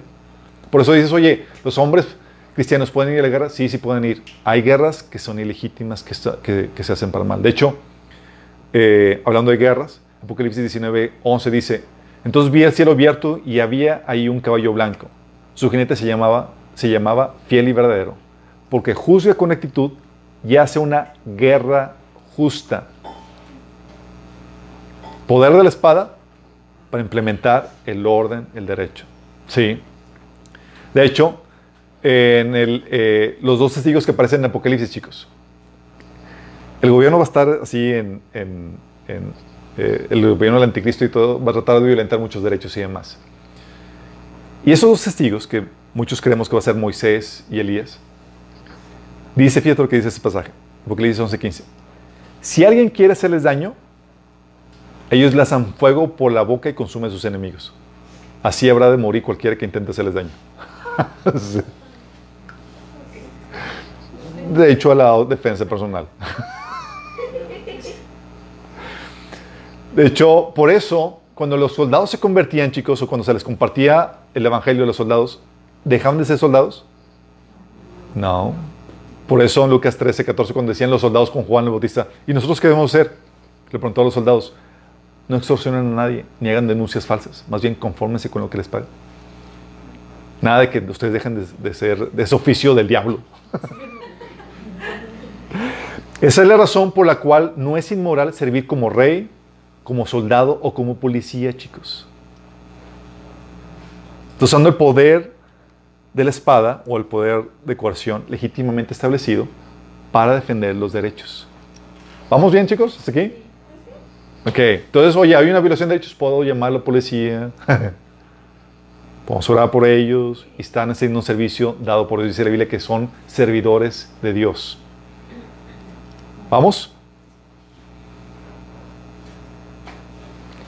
Um, también es que cuando se violan los derechos, puedes pelear legalmente por defenderlos. Esto es lo que decía Pablo, chicos, a cada rato. ¿Te acuerdas cuando Pablo lo iban a, iban a usar de él dándoles a latigazos? Y Pablo bien fíjate. Sabía sus derechos. Entonces peleó legalmente con eso. Hechos 4, 24, 29 dice, el comandante llevó a Pablo adentro y ordenó que lo azotaran con látigos para hacerle confesar su delito. Quería averiguar por qué la multitud se había enfurecido. Cuando porque déjame aclararte, los ciudadanos romanos, chicos, no tenían, tenían derechos. Los extranjeros, como los judíos, podías maltratarlos y demás y no pasaba nada. ¿Sale? Podías dar latigazos sin preguntar, sin un juicio previo y X. Eran extranjeros. Pero los ciudadanos romanos tenían derechos.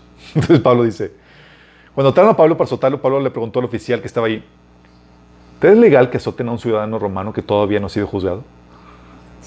Luego sacó el, el sacó el comillito, ahí este Pablo. Cuando el oficial oyó esto, fue al comandante y le preguntó, ¿qué estás haciendo? Este hombre es un ciudadano romano. Entonces el comandante se acercó a Pablo. O sea, ellos sabían que si Pablo demostraba su ciudadanía romana y los demandaba, ellos eran cuello por violentar los derechos romanos. ¿Sí? estaba todo asustado. Entonces el comandante se acercó con Pablo y le dijo, dime, ¿eres ciudadano, ciudadano romano? Sí, por supuesto que lo soy, respondió Pablo. Yo también lo soy, dijo el comandante entre dientes. Yo también lo soy, sin enojadillo. Y me costó mucho dinero. Pablo, Pablo respondió, pero yo soy ciudadano de nacimiento, o sea, no compró la ciudadanía. Los soldados que estaban a punto de interrogar a Pablo se retiraron velozmente cuando se enteraron de que era ciudadano romano y el comandante quedó asustado porque había ordenado que lo amarraran y lo azotaran. O sea, lo podía acusar Pablo y le iba a ir en feria, legalmente. ¿Sí? Y Pablo no escatimó el utilizar su derecho, legal para defender, digo, eh, de pelear legalmente su derecho. ¿sí? A no ser, tenía derecho a la integridad física y él le peleó eh, eh, legalmente. En otro episodio, cuando eh, este Festo quería eh, doblar el, derecho sí, legal, de que Pablo fuera juzgado y enjuiciado ante el, ante el, tribunal eh, romano.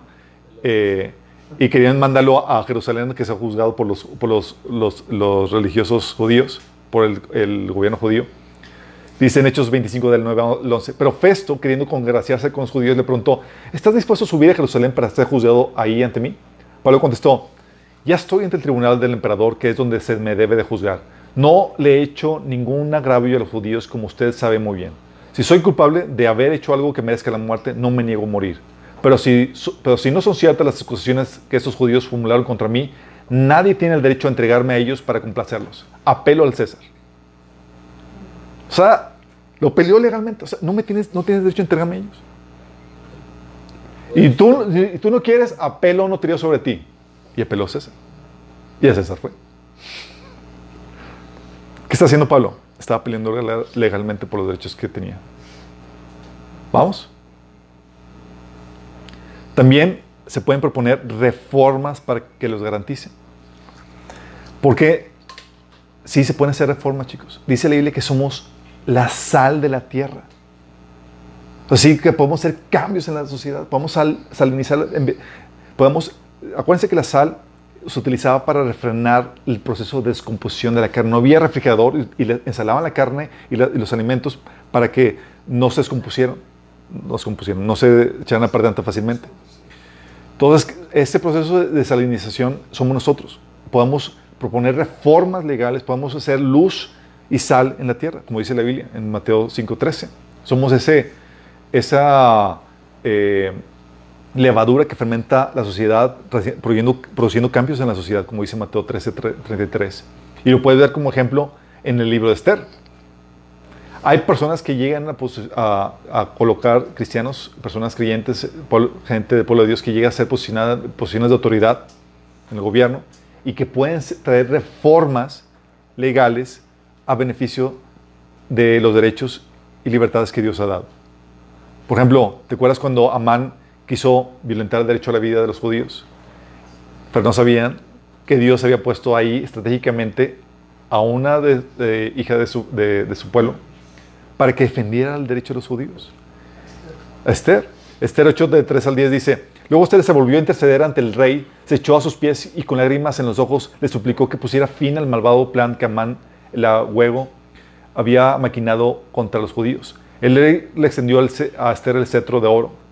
Entonces ella se levantó y permaneció de pie ante él. Dijo, si me he ganado el favor de su majestad y si piensa que es correcto hacerlo y está contento conmigo, dígnese a dar una contraorden que invalide los decretos para aniquilar a los judíos que están en todas las provincias del reino, los cuales fraguó y escribió Amán, hijo de Amedeta el agüego, el agüego, ¿cómo se pronuncia?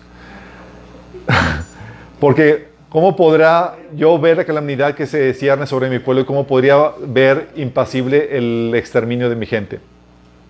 El rey Azuero respondió entonces al rey, a la reina Esther y a Mardoqueo le dijo el judío, debido a que Amán intentó contra los judíos, le he dado sus propiedades, le he dado sus propiedades a Esther y él lo ha colgado en la estaca. Redacten ahora en mi nombre otro decreto en favor de los judíos, como mejor les parezca, y séllenlo con mi anillo real. Sí. ¿Qué hicieron? Pusieron, repitieron los decretos, la legislación, chicos, para poder defender los derechos que tenían. Y se pueden proponer reformas. Y hay personas con una cosmovisión cristiana que están poniendo, por ejemplo, el PIN parental, que para vergüenza de algunos cristianos que están en el gobierno, lo, eh, algunas personas que suponen que son cristianas no lo aprobaron, para vergüenza de ellos pero está diseñado para defender, por ejemplo, el derecho de los padres, eh, la crianza de los hijos y demás, para protegerlos de la ideología de género. Y hay personas que están puestas ahí, que están peleando por eso. Y podemos ser como, luz, como cristianos, ser luz y sal, proponiendo eh, esas reformas a nivel gobierno. Entonces puede hacer algo al respecto. Es parte de lo que podemos hacer cuando se violan los, los derechos. Pelear para que se revierta esa legislación. ¿Vamos? También se puede acudir, oye, pues no se cambió la ley y demás. Se vale la desobediencia civil. Obviamente para esto, chicos, para la desobediencia civil tienes que conocer bien tus derechos y responsabilidades, tus derechos y, obligaciones. Si no, ¿cómo podrás someterte al orden de Dios cuando el orden del hombre se contraponga al de Dios. Si no, ni siquiera conozco los derechos y obligaciones que Dios me establece. ¿Cómo voy, a, ¿Cómo voy a someterme al de Dios si no lo conozco? Por eso decían los apóstoles que conocen bien cuál es la norma de Dios y los derechos que Dios les ha dado, decían, tenemos que obedecer a Dios antes que cualquier autoridad humana. Sabían lo que decía Dios y lo que decía la autoridad humana. Y cuando se contraponía, decían, ¿sabes qué? Vamos a obedecer primero a Dios. Esto, y grábatelo bien, esto implica nuestra responsabilidad para cuestionar la autoridad o las órdenes que ellos nos dan. Te lo repito. Esto implica tu responsabilidad para cuestionar la autoridad y las órdenes que ellos te dan. Tú tienes que evaluarlo para... A ver, ¿no se contrapone con la orden, orden establecida por Dios? ¿No se contrapone con los derechos y libertades que Dios me ha dado? Si se contrapone, puedo desobedecer la autoridad civil para obedecer a Dios. No solamente, no solamente la autoridad civil del gobierno, cualquier autoridad que me ordene algo en contra de lo que Dios me ha establecido. Puede haber desobediencia cuando el gobierno o la autoridad te prohíbe algo que Dios ordena o permite. Sí. Caso de los apóstoles. No podían predicar. Le dicen, no, te tienes prohibido predicar. Y ellos, por favor, dime tú, ¿a quién voy a obedecer? ¿A ti o a los hombres? Dios me ha ordenado predicar. Sí. Y eso lo repite, lo, eh, lo dice en Hechos 4, de 18 al 19, y también lo vuelve a repetir en el siguiente capítulo, Hechos 28 al 29. Y le dijeron, terminantemente les hemos podido enseñar el nombre de Jesús. Y ellos vuelven a repetir, es necesario obedecer a Dios antes que los hombres. Y no solamente eso, recibieron ayuda de un ángel para desobedecer. Los metieron en la cárcel y en Hechos 15, del 5 del 17 al 20, ves que el ángel va, lo saca, lo saca y dicen, vuelvan a predicar. Pero nos dijeron que no, vuelvan a predicar. Lo saca para que a, a- a desobedecer a las autoridades, chicos. Ayuda angelical para desobedecer. Y soy rebelde. Bueno, en el buen sentido. Sí. Fíjate cómo dice en hecho lo, del ángel. Dice, el sumo sacerdote y sus partidarios que pertenecían a la secta de los saduceos se llenaron de envidia. Entonces arrestaron a los apóstoles y los metieron en la cárcel común. Pero en la noche un ángel del Señor abrió las puertas de la cárcel y los sacó. Versículo 20. Vayan, les dijo, preséntense en el templo y comuniquen al pueblo todo este mensaje de vida. O sea, los, los gobernantes le habían dicho, no prediquen, y los á- el ángel le dice, desobedezcan. Sigan predicando. Sí. Qué grueso, ¿no? Hechos 5 del 7. Ve todo el capítulo 5 habla acerca de, de ese episodio. Ah, el otro caso, cuando eh, el gobierno te prohíbe hacer algo que Dios te permite, es el caso de Daniel. ¿Te acuerdas?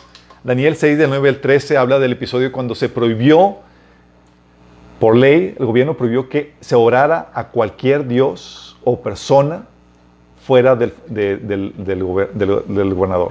Eran 30 días. Dijeron, no oren más que a, eh, al rey Darío. Estaba prohibiendo el gobierno hacer algo que Dios permite. ¿Y qué dijo Daniel? Daniel dice, dice, rey Darío expidió el decreto y lo puso por escrito. Cuando Daniel se enteró de la publicación del decreto, se fue a su casa y se escondió. No oró. No, dice, se fue a su casa y subió a su dormitorio cuyas ventanas habían en dirección a Jerusalén. Ahí se arrodilló y se puso a orar y a alabar a Dios, pues tenía la costumbre de orar tres veces al día. es decir, vio el decreto y como si nada. Lo puedo desobedecer. ¿Por qué lo puedo desobedecer? Porque Dios me ha dado el derecho, o me ha dado, sí, el derecho a la libertad de culto. Y puedo hacer eso. ¿Todo bien? Es la hora de tomarte la vitamina.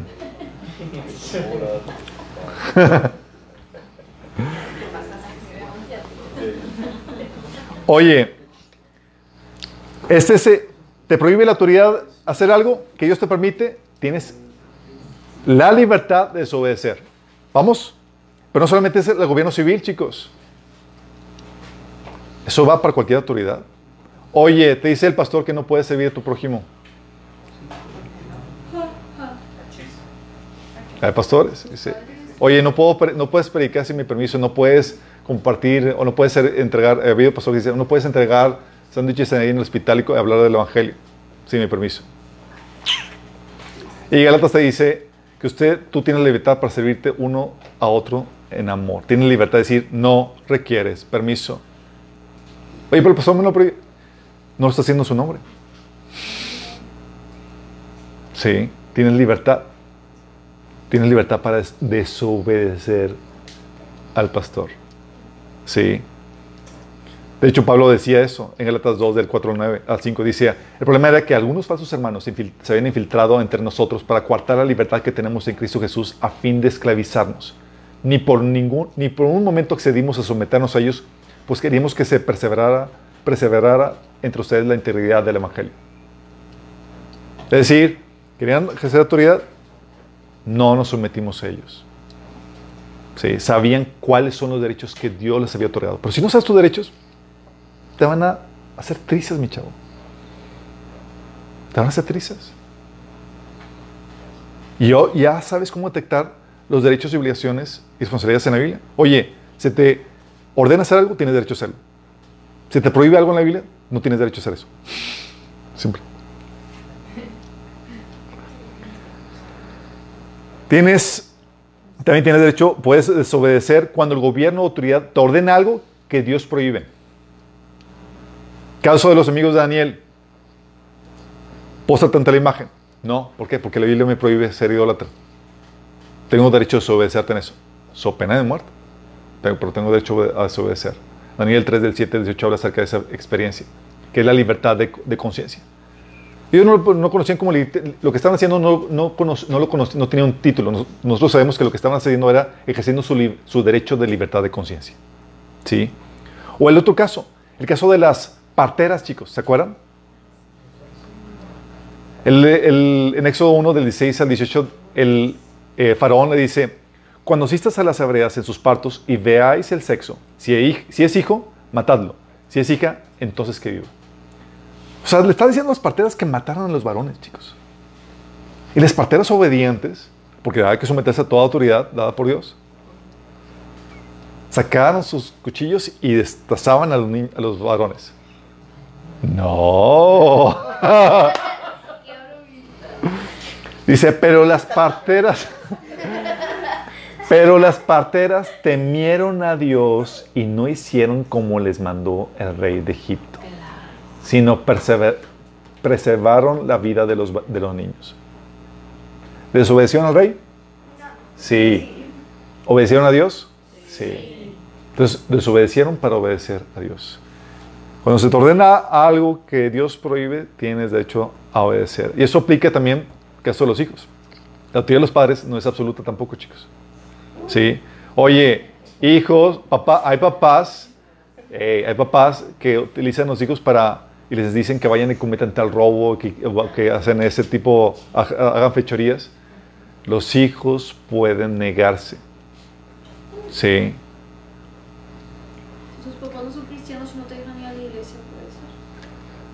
Es ahí el, caso para otro episodio. Pero, por ejemplo, el caso de las esposas con mayores de edad, sí.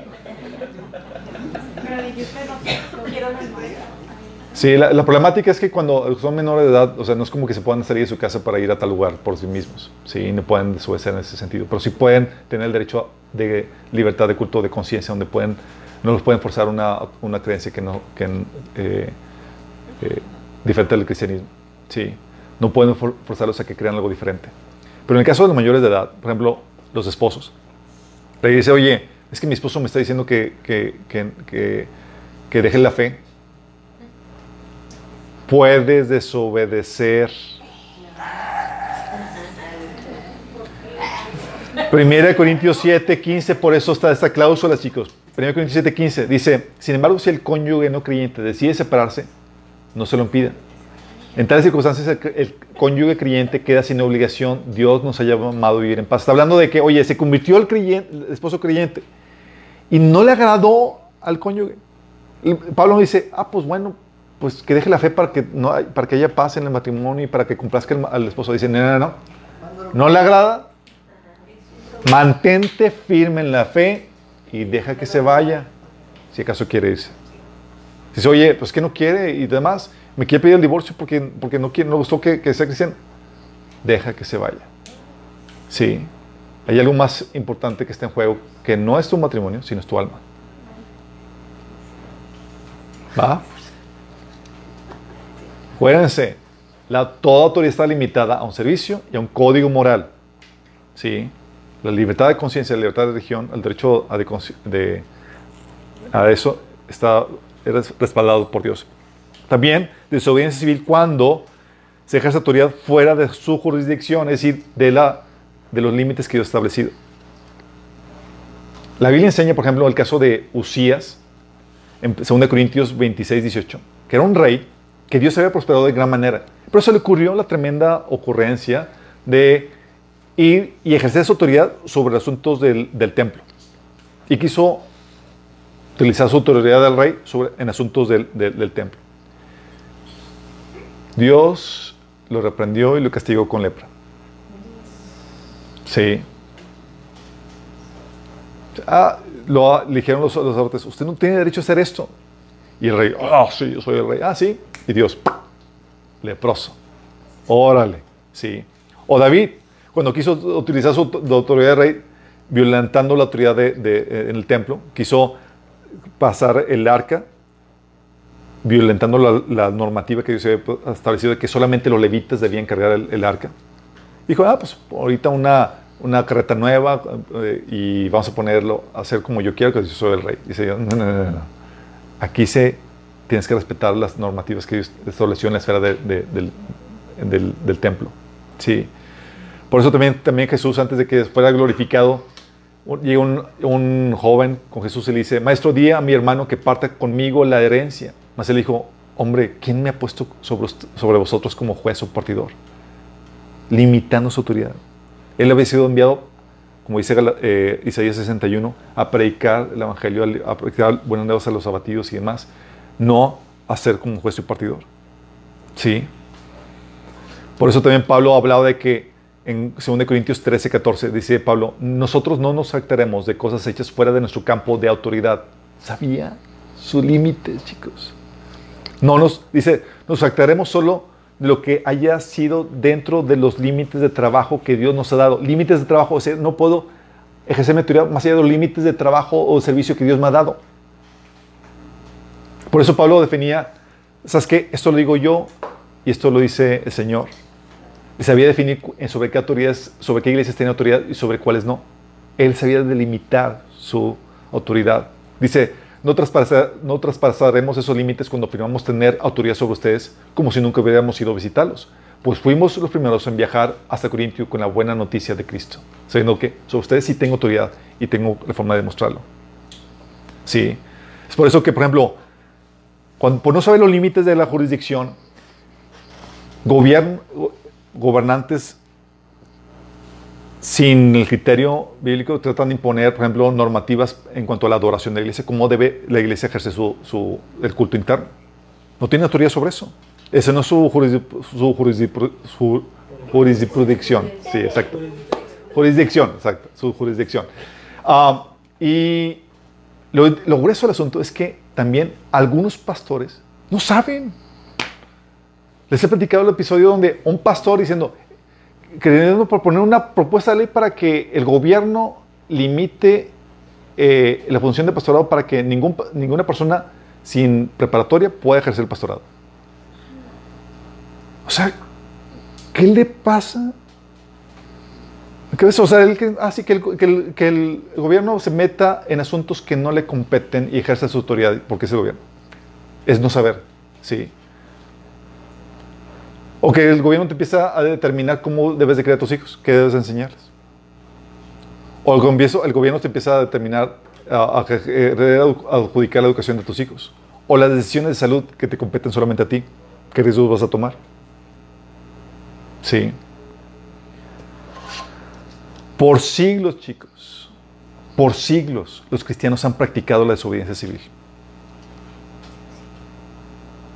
Se congregaban en desobediencia cuando era prohibido congregarse. Poseían la Biblia cuando era prohibido tenerla. Leían la Biblia cuando era prohibido leerla. La traducían cuando era prohibido traducirla. La predicaban cuando era prohibido predicarla. Sabían cuándo desobedecer.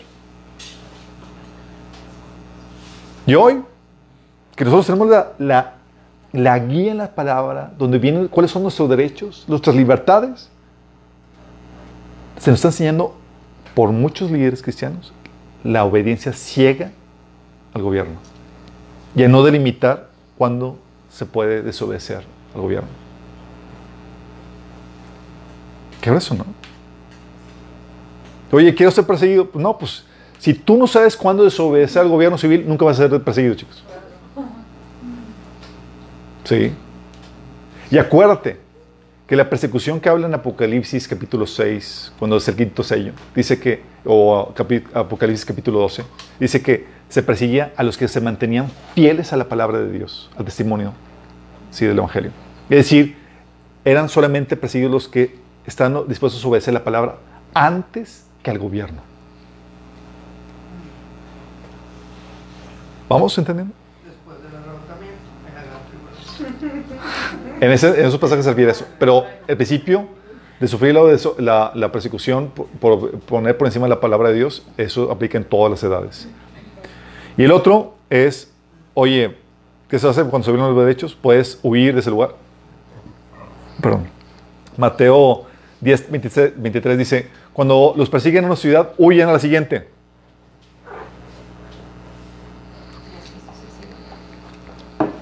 De hecho, lo que hicieron en la iglesia, después de la persecución de Esteban, dice en Hechos capítulo 8, que aquel día se desató una gran persecución contra la iglesia en Jerusalén y todos, excepto los apóstoles, se dispersaron por las regiones de Judea y Samaria. Oye, así que ya hay violentas, se están violentando derechos, pues vámonos. y eso fue una opción. Y la otra opción, chicos, es quedarte y sufrir los abusos de violación de derechos. no hacer nada en contra de eso, sino soportarlo para seguir compartiendo el Evangelio ahí. Sí. Aquí quiero hacerte entender una cosa. Sufrir los abusos de, Sufrir la violación de los derechos es sufrir el que te quiten ciertas libertades, chicos. Pero es diferente a menoscaba la autoridad. Dios te da una autoridad legítima sobre tu familia y demás. Y la Biblia te prohíbe que menoscabes tu autoridad, así que la ejerzas de menos. ¿Va? Menoscabar la autoridad es estar dispuesto como autoridad, tú como autoridad, en la familia, en el trabajo, en cualquier otra situación. Tú estás puesto como autoridad y la gente se revela o se porta mal y tú no pones orden, no estás ejerciendo autoridad. Eso es menoscabar la autoridad. ¿Sale? En otras palabras, no pones orden entre las personas y recursos que están bajo tu autoridad. Eso es menos cabal. Pero sufrir la ofensa, tú cedes los derechos a un buen trato, al respeto, a la integridad física, a tu propiedad, y sufres sin vengarte el abuso de alguien que quiere hacerte daño, porque estás buscando la salvación del opresor y confiando en la justicia de Dios. El opresor puede ser alguien que esté bajo autoridad, por ejemplo, Absalón, que sufrió la ofensa, digo, David que sufrió la ofensa de Absalón, o que esté sobre ti, por ejemplo, el, imperio romano estaba por encima de los cristianos y los cristianos sufrían la ofensa del, gobierno, o que sea tu prójimo, por ejemplo, Jesús sufrió la ofensa de Judas, de los fariseos y demás. Pero menoscabar la autoridad, chicos, es la rendición de tu autoridad, de tus responsabilidades para vergüenza de Cristo. Sufrir la ofensa es la rendición de tu autoridad, tus derechos, para la gloria de Cristo y la salvación del hombre. ¿Vamos? Son dos cosas diferentes. una cosa es una responsabilidad tuya y otra cosa es cedo mis derechos, los sufro, la ofensa, porque quiero salvar y llevar al ángel. Quiero permanecer aquí en esto. Y es aquí donde sufrir los, derechos, la violación de tus derechos, oye, se te puede quitar la, la libertad, se te puede, puede sufrir la cárcel, como lo hicieron los apóstoles en Hechos 5 del 17 al 18 Oye, les decían que no enseñaran, y los apóstoles seguían enseñando y los metieron en la casa. Gracias a ahí los sacó un ángel, pero no siempre los sacaba un ángel, chicos. ¿Sí? O pueden sufrir el daño físico. En Hechos 5 del 40 al 41 dice que los apóstoles fueron azotados. Y Pablo fue azotado varias veces por predicar el Evangelio. O sea, fueron el daño, fueron menoscabados su derecho a su integridad física. Ellos tenían derecho a no ser maltratados así. O derecho al abuso de que te quiten alguna eh, Por ejemplo, en Hechos, en Mateo 5, del 39 al 42, habla acerca de eso. Dice, te digo, no resistas a la persona mala. Si alguien te da una bofetada en la mejilla derecha, ofrécele también la otra mejilla. Si te demandan ante un una tribunal y te quitan la camisa, dales también tu abrigo. Si un soldado te exige que lleves su equipo por un kilómetro, llévalo dos. Dales al que te pidan y no le des la, espada, la espalda a quien te pide prestado. Está hablando de sufrir el abuso. También puedes sufrir el, despojo, como dice en Hebreos 10:34, que dice que con alegría, eh, usted dice, cuando ustedes les confiscaron sus bienes, lo aceptaron con alegría, conscientes de que tenían un patrimonio mejor y permanente por causa de la fe. Y hay gente que se quedaba ahí y no huía, pero ¿por qué? Puede tener varias razones, pero una de las principales razones por las cuales sufre la gente el abuso y no se va por causa de la gente que quiere alcanzar para Cristo. Sí. O también pueden sufrir humillación. A mí mismo dice que en aquellos días pasados, cuando ustedes, eh, después de haber sido iluminados, sostuvieron una dura lucha y soportaron mucho sufrimiento. Unas veces se vieron expuestos públicamente al insulto y a la persecución. Otras veces se solidarizaron con los que eran tratados de igual manera. Insulto y persecución, chicos. ¿Por qué uno sufriría eso? ¿Por qué el Señor permitiría que tus derechos fueran, sean menoscabados por el gobierno, por la sociedad, por tu familia. Porque el Señor tiene más interés en la salvación de la gente que en tu bienestar, en tu comodidad, en tus derechos. ¿Sí? Entonces el Señor te puede guiar a defender los derechos por poder de espada, el poder de coerción, a pelear legalmente por ellos para defenderlos. Te puede guiar a proponer reformas para que se garanticen, se defiendan. Te puede guiar a la desobediencia civil, a huir de ese lugar o a sufrir los abusos. ¿Cuándo saber cuándo aplica cada cosa? Eso vamos a ver en la próxima sesión. ¿Oramos?